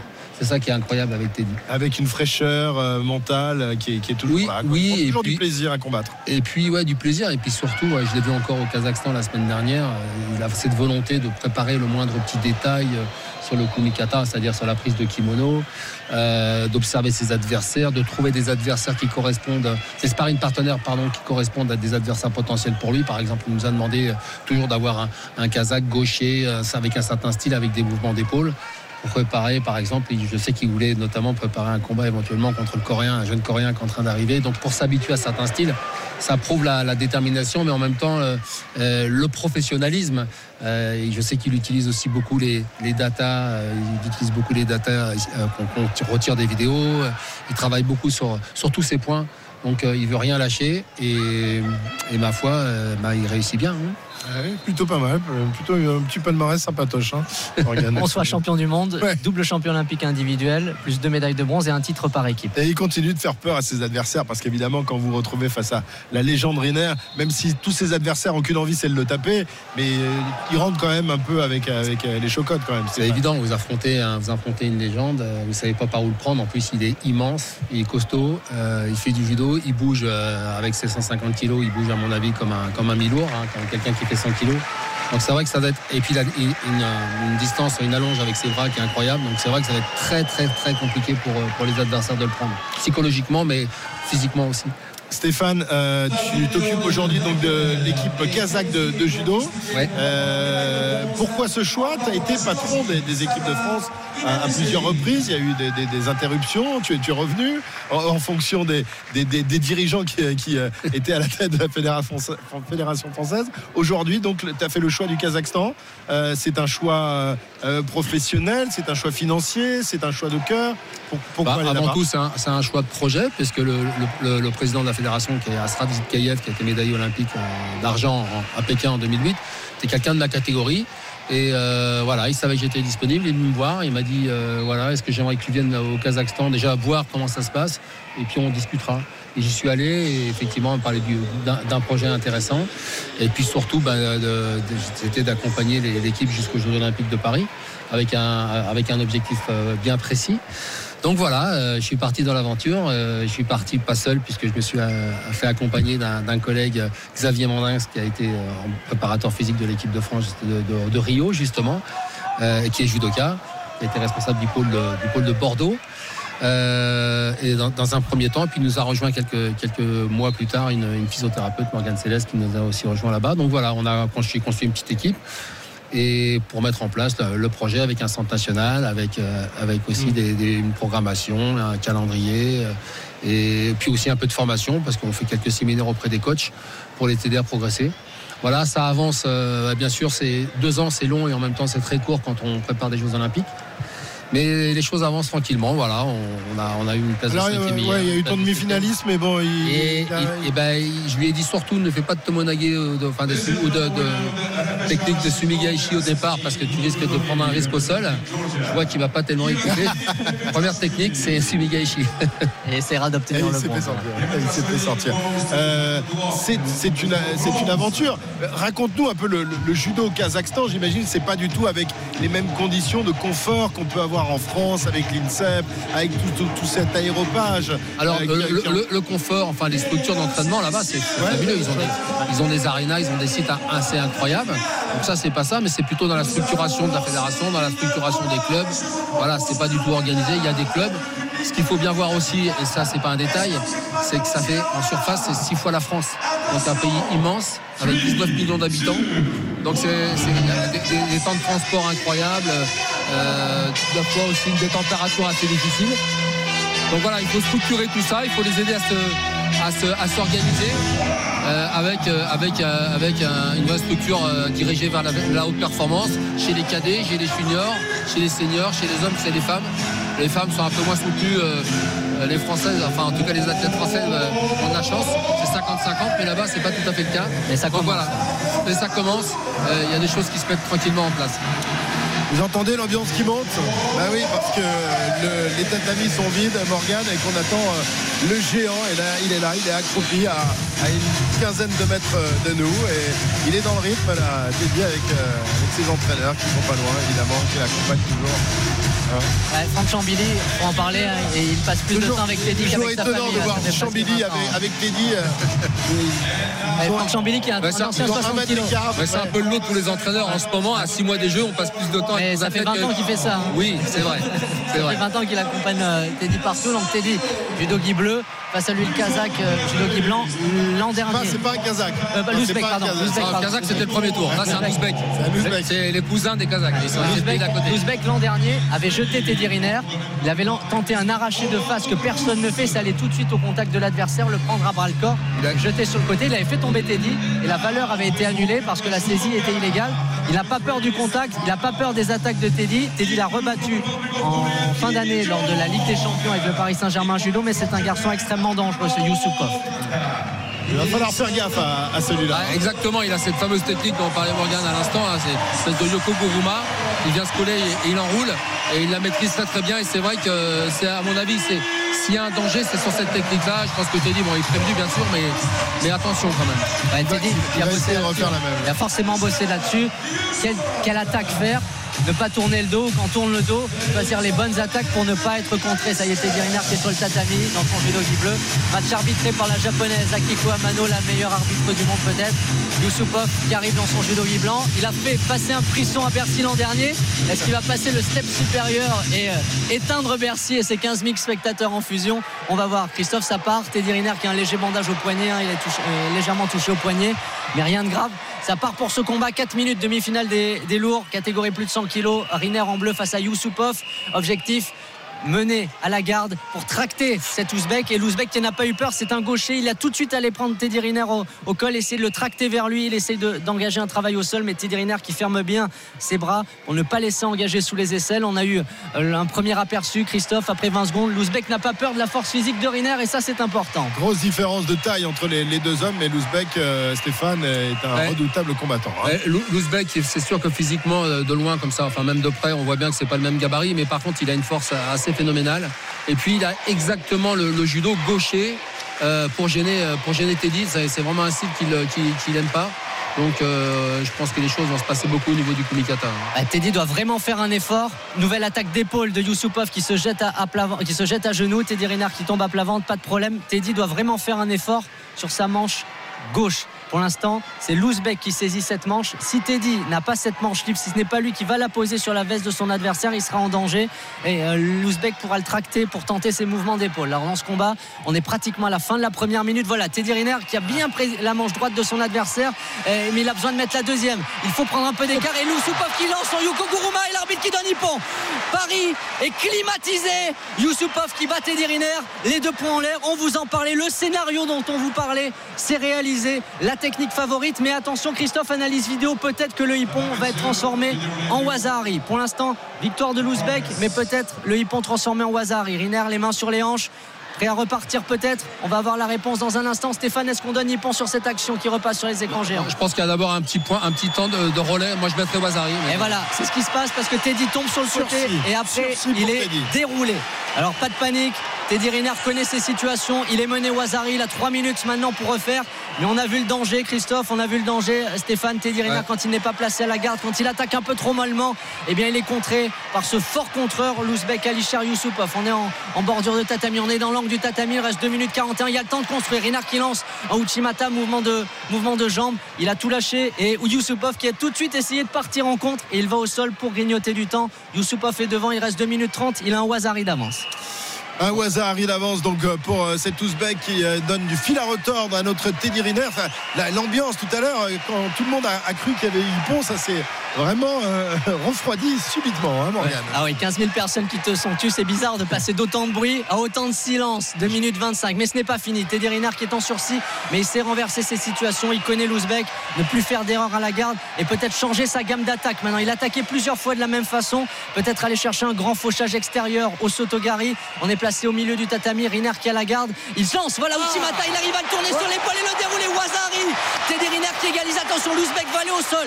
Et Riner qui surpasse. Voilà, beau mouvement, beau dégagement de Riner. C'est ce qu'il a travaillé au Brésil. Il a failli surpasser. Très bonne réaction de Teddy Riner. Uchimata, le mouvement des grands, le mouvement des géants. On jette sa jambe entre les jambes de son adversaire. L'Ouzbek qui a roulé sur le côté avant d'aller rouler sur le dos. L'arbitre qui a donné Wazari. Égalité entre les deux hommes. Combat génial, Christophe, pour l'instant. Stéphane, c'est un magnifique combat pour l'instant. c'est extraordinaire. Hein. Effectivement, maintenant, je pense que ça va, ça va se passer euh, sur la capacité à tenir. On arrive dans, la, dans les deux dernières minutes comment l'Ouzbek va tenir le rythme. Je pense que Teddy va continuer à lui mettre la pression et c'est bien. Voilà, Teddy qui a placé sa main droite au, revers de son adversaire au col. Il a mis euh, sa main gauche au revers. On a vu qu'il pouvait lancer une technique en tenant le revers. C'est rare, on préfère avoir la manche, mais il peut lancer Uchimata. Attention, on gêne un peu la situation. Teddy Riner qui est en train d'évaluer l'Ouzbek. Si on peut lancer, si on peut pas lancer. On est en bordure. Il faudrait plutôt se déplacer Teddy Riner pour éviter la sortie de tapis. Voilà, et on sort du tatami. Peut-être une pénalité contre Teddy. Il reste 1 minute 24 dans cette demi-finale des plus de 100 kilos. Riner, Youssoupov, un Wazahari partout. Ce n'est pas décidé. Le combat qui va repartir entre les deux hommes, ça y est, pas de pénalité. Une minute 20 dans cette demi-finale. Teddy Riner qui essaye d'être agressif. Il faut aller vite sur les mains parce qu'il est plus léger. Youssoupov un peu plus rapide. Il faut faire la décision sur les mains, aller tout de suite mettre la main au col de son adversaire. Mais Riner qui a la main gauche un peu basse. Voilà, la montée bien sur le revers. Il a fait ce choix. Et par contre, sa main droite, elle, elle n'est pas placée. Il en a besoin de faire lâcher la garde de Louzbek pour venir la placer beaucoup plus haut. C'est l'enjeu tactique. S'il ne le fait pas, il ne pourra pas attaquer On est dans l'angle du tatami. Il reste une minute. Euh, Louzbek qui essaye de reprendre de la distance. Ça y a mis la main au col. Il est placé. Percy le sait. Riner qui lance et Louzbek tout de suite qui vient l'attraper, faire le tour de son corps avec ses mains pour essayer un contre. On va à plat ventre, maté, on se relève. Il reste 50 secondes. Un hasard partout, Christophe. Ouais, un hasard partout, euh, Stéphane, entre, entre les deux hommes. Euh, là, évidemment, euh, le poids, la puissance de ces deux hommes fait qu'au bout de, de 3 minutes, on commence un peu à être, crevé. mais on sait qu'il a un énorme, énorme physique. En tout cas, la semaine dernière, sur, ce plan-là, à l'entraînement, il était très très bien. Donc je pense qu'il a la capacité d'aller au bout. Et puis surtout, ce qui est intéressant, on voit bien depuis une minute, c'est lui qui a pris le contrôle des opérations, c'est lui qui tient le Kumikata. Et donc euh, c'est lui qui a l'attaque. Et bah, bien sûr, tout de suite, un, un Shido vient de tomber sur le sur l'Ouzbek. Je pense que ça va continuer comme ça. Voilà, Teddy qui doit prendre son temps parce que 150 kg de Riner pendant 4 minutes. Ça ouais. voilà le Haragoshi. Là, il prend le plado. L'Ouzbek qui a tenté le, l'Ouzbek qui a tenté le contre. Mais là, il y a plado pour Teddy Riner. L'Ouzbek réclame le hippon pour lui, mais non. Non, non, non. On est en face. Il n'y a aucun doute. Stéphane, Christophe, ah celui qui a touché plado, qui a le tatami collé sur le dossard, c'est Youssoupov. Hippon pour Teddy Riner. Petit sourire narquois de Teddy. Euh, voilà, Akiko Amano qui décide Riner vainqueur. On, va le retrouver tout à l'heure en finale. Le sourire entre les deux hommes, mais en tout cas, super combat. Mais Youssoupov, notez-le sur votre carnet pour les Jeux Olympiques. Ce sera un danger. Va Teddy Riner le doigt levé. Bercy qui rugit pour son champion Riner qui va tenter une huitième victoire à Bercy tout à l'heure vers 19h. Il nous a fait bien, bien peur quand même ce, cet Ouzbek. Hein. Ben, on l'avait annoncé, euh, Morgan l'avait dit aussi euh, dès le départ. Voilà, il était dangereux sur cette technique.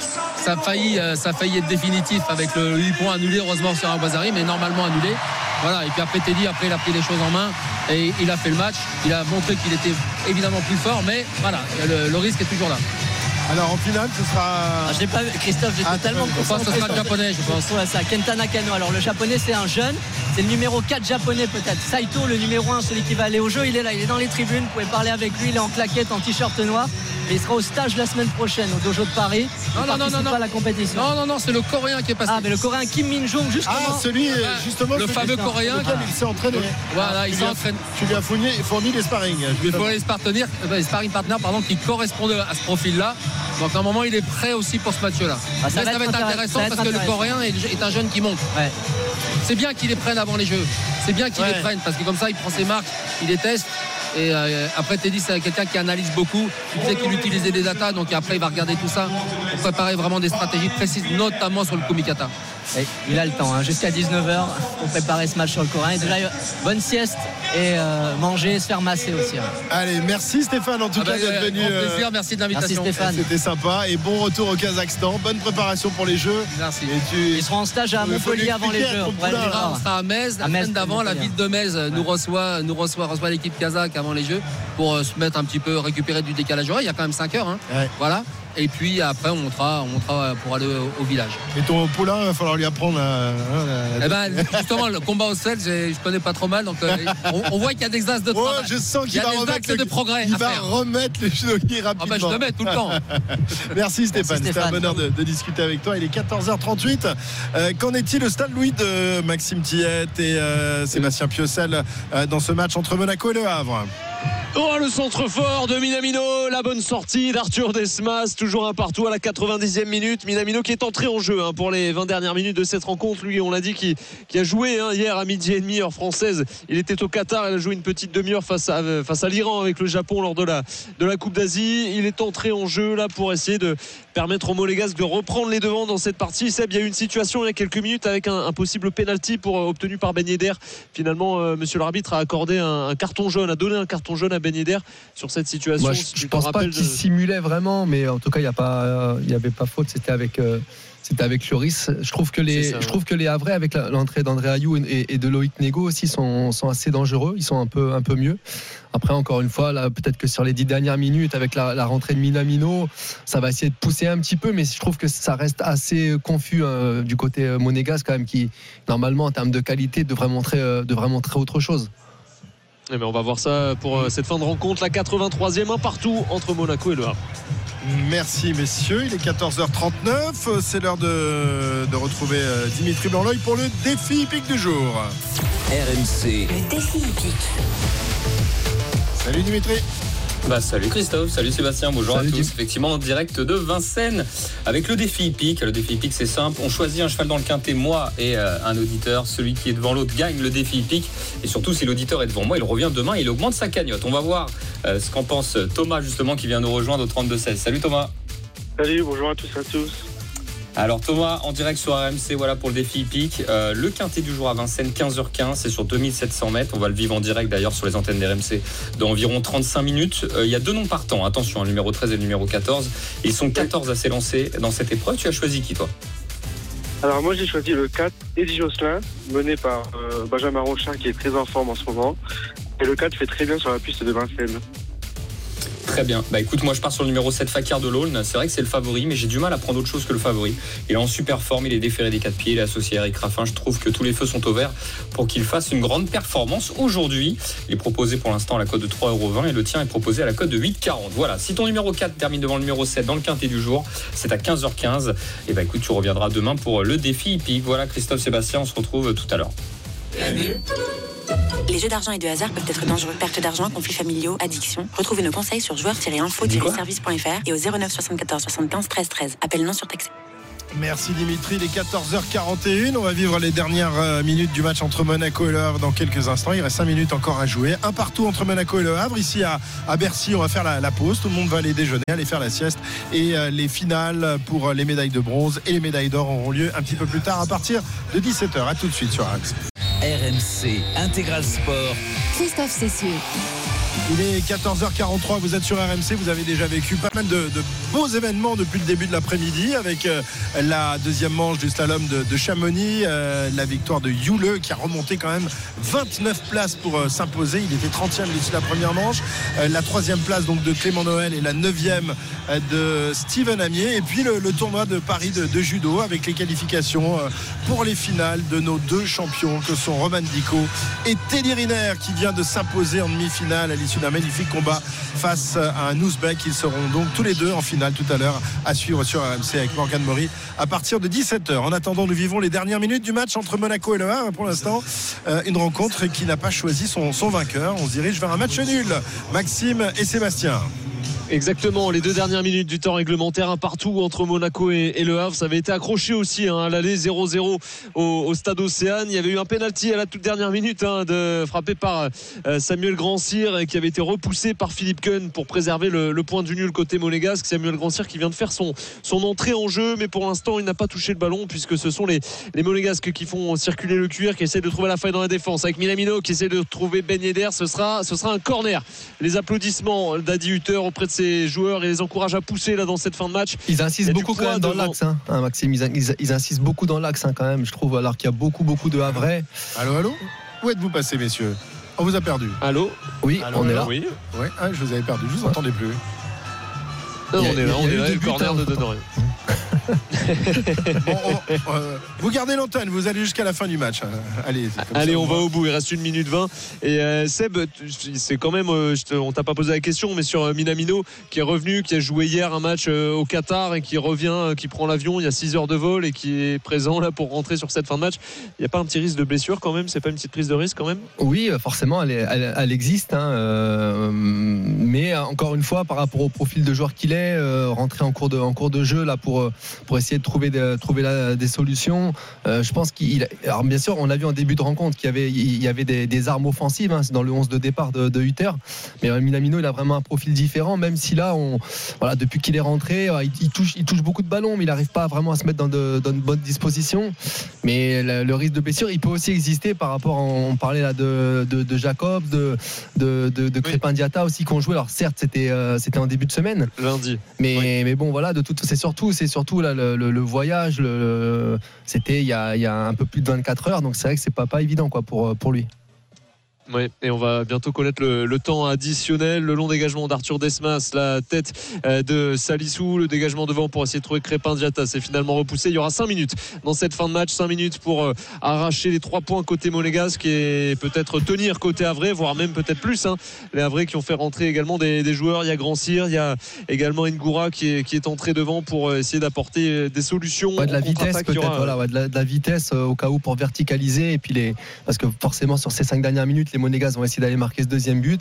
Et éventuellement sur un coup bien joué par les Havrais, ça, euh, ça pourrait leur permettre de gagner ce match et on sait qu'elle est fébrile, hein, cette équipe monégasque. Seulement 13e attaque avant cette journée, 13e euh, défense euh, de Ligue 1. Ça fait un peu tâche hein, pour un, club qui, veut viser la Ligue des Champions, euh, notamment Edge qui, enchaîne une cinquième défense différente sur les cinq derniers matchs, qui est obligé de s'adapter entre la canne, les blessures, les suspensions et, l'objet de s'adapter. Là, c'est Salissou qui a le ballon, justement, qui va pouvoir trouver la déviation de Golovin pour trouver Ben. Interception. bon travail encore une fois de Gauthier Loris et Keshta qui va mettre la verticalité, justement. L'accélération. Et là, ça va filer en touche. Le bon retour également de Youssouf Fofana qui demande très vite le ballon. Le ramasseur de balle lui donne aussitôt et le jeu qui peut reprendre. Euh, déjà une minute de passé dans le temps additionnel. Il en reste 4 à jouer. Le ballon sur le, sous le pied de Youssouf Fofana qui va écarter. Kassou Ouattara côté gauche qui est entré en jeu à la place d'Ismail Jacobs. Euh, Golovin, Golovin qui se fait reprendre le ballon. Bon retour défensif là de André Ayou et on va envoyer loin devant. On s'est peut-être un petit peu précipité. il, y avait mieux, il y avait mieux à faire certainement. Il y avait mieux à faire certainement. Après voilà ils sont ils sont pris un petit peu entre les deux. Je pense que forcément le, le point du nul à Monaco pour les Havrais, c'est vraiment un bon point de prix après celui euh, pris euh, à Lorient. Donc euh, voilà, mais par contre, il faut qu'ils arrivent à tenir un peu plus le ballon. Un joueur comme André Ayou, justement, peut leur faire du bien pour, garder un peu ce ballon un peu loin des cages. Ouais, et là justement, il a fait le, le, le, le, bon pressing sur, euh, sur Alexander Golovin qui, euh, en voulant protéger son ballon, Golovin a mis une semelle sur le, pied d'André Ayou qui va rester au sol. Ça va faire un arrêt de jeu. Carton jaune hein, pour Alexander euh, Golovin du coup. Et André Ayou qui va prendre son temps pour se relever. Ça va faire deux minutes déjà de passer. Plus que trois à jouer dans ce temps additionnel. Et les Monégasques, on l'a dit, hein, qui n'ont gagné qu'un de leurs quatre derniers matchs de, de, Ligue 1, qui ont perdu les deux derniers ici à Louis II. Ça va commencer peut-être à, chauffer hein, pour Adi Hutter qui avait démarré très fort la saison et qui n'a pas su pour le moment tenir ce, ce rythme. On, voyait l'ASM comme un, concurrent au, PSG cette saison et finalement euh, bah, Monaco tient pas vraiment son rang. Seb, je sais pas ce que, ce que tu en penses. Est-ce que tu les vois aussi forts qu'en début de saison Ah non, non. Et, en plus de ça, il n'y a pas de Coupe d'Europe. Donc on s'imaginait en termes de, en, termes de fraîcheur, d'organisation avec euh, un match par, euh, par semaine être euh, au moins dans les, dans les trois premiers. Euh. et là, c'est vrai que, encore une fois, c'était une opportunité. Alors, le match n'est pas encore terminé, mais quand on, quand on sait qu'il y y a ce Brest-Nice et qu'il y a ensuite il y a un déplacement à Nice le week-end prochain, c'était vraiment l'opportunité face à cette équipe du Havre de se repositionner et justement d'aller grappiller des points la semaine prochaine à Nice. Mais a priori, c'est mal, mal embarqué pour les, pour les Monégasques. Ouais, c'est clair. Manque un peu de fraîcheur aussi devant, hein, parce que euh, bon, il y a Caillou Henrique et Brel Mbolo qui se sont fait euh, les croiser en début de saison. Mbolo d'ailleurs qui a repris l'entraînement, euh, qui retouche un petit peu au ballon et qu'on devrait peut-être voir sur sur la fin de la saison. Il y a Balogun hein, qui est qui est forfait également touché voilà, ça, à, manque aussi de ce profil un peu différent. On a eu beaucoup de beaucoup de joueurs qui qui sont qui sont vifs, qui qui aiment bien toucher le ballon dans les dans les pieds. Par contre, voilà, ça manque aussi peut-être un peu de par moment de, de vitesse et de, de joueurs de, de, de profondeur, de joueurs qui aiment bien aussi euh, jouer, des, jouer des ballons de la tête. Là, on est, voilà, on est que, sur des mêmes euh, profils sur le plan offensif. Et pour le moment, là, on fait tourner. Derrière, ça ressemble un petit peu à du handball, là, cette séquence côté monégasque et les quelques sifflets qui descendent des travées de, du stade Louis II. On va chercher côté droit Magassa, qui, euh, ça passe est contré. Il va être obligé de revenir sur euh, Kerrer. C'est les centraux, là, qui euh, s'amusent à la balle. Et Kerrer qui essaye de mettre de la verticalité, mais il est contré encore une fois par André Ayou. Et le ballon va peut-être être même récupéré par les Havrais. Non, ils vont pas en profiter. Et Magassa qui va être obligé d'aller jusqu'à son gardien. Hein. Là, les monégasques qui ont vraiment du mal à, à franchir le premier rideau défensif des Havrais sur cette fin de rencontre pour aller peut-être se créer une dernière situation. Attention. Ouais, et la perte de balle de Kerrer là, qui a quasiment rendu le ballon directement à André Ayou. Ayou qui joue mal le coup et qui se prend la tête à deux mains. Ça va donner des espaces au Monégasque. Ça, attention avec Vanderson qui essaie de trouver Ben Yedder en deux temps. Il a un contre favorable. Ben Yedder, il va pouvoir écarter sur euh, Crépin Jetta dans le couloir droit. Il est au niveau de la surface de réparation. Le crochet pour revenir en retrait. Le centre de Vanderson dégagé par Gauthier Loris qui aura encore une fois fait un très bon match. Lui, le, le Niçois. Le centre cette fois-ci de Fofana. La tête de Kazumou Ouattara capté, assez facilement par Arthur Desmas qui évidemment se jette et se rue au sol pour les 30 dernières secondes du temps additionnel. Les Havrais qui vont faire le, bon coup visiblement dans cette, rencontre de, de, Ligue 1. Eux qui ont concédé l'ouverture du score, on pensait que Monaco avait fait le plus dur.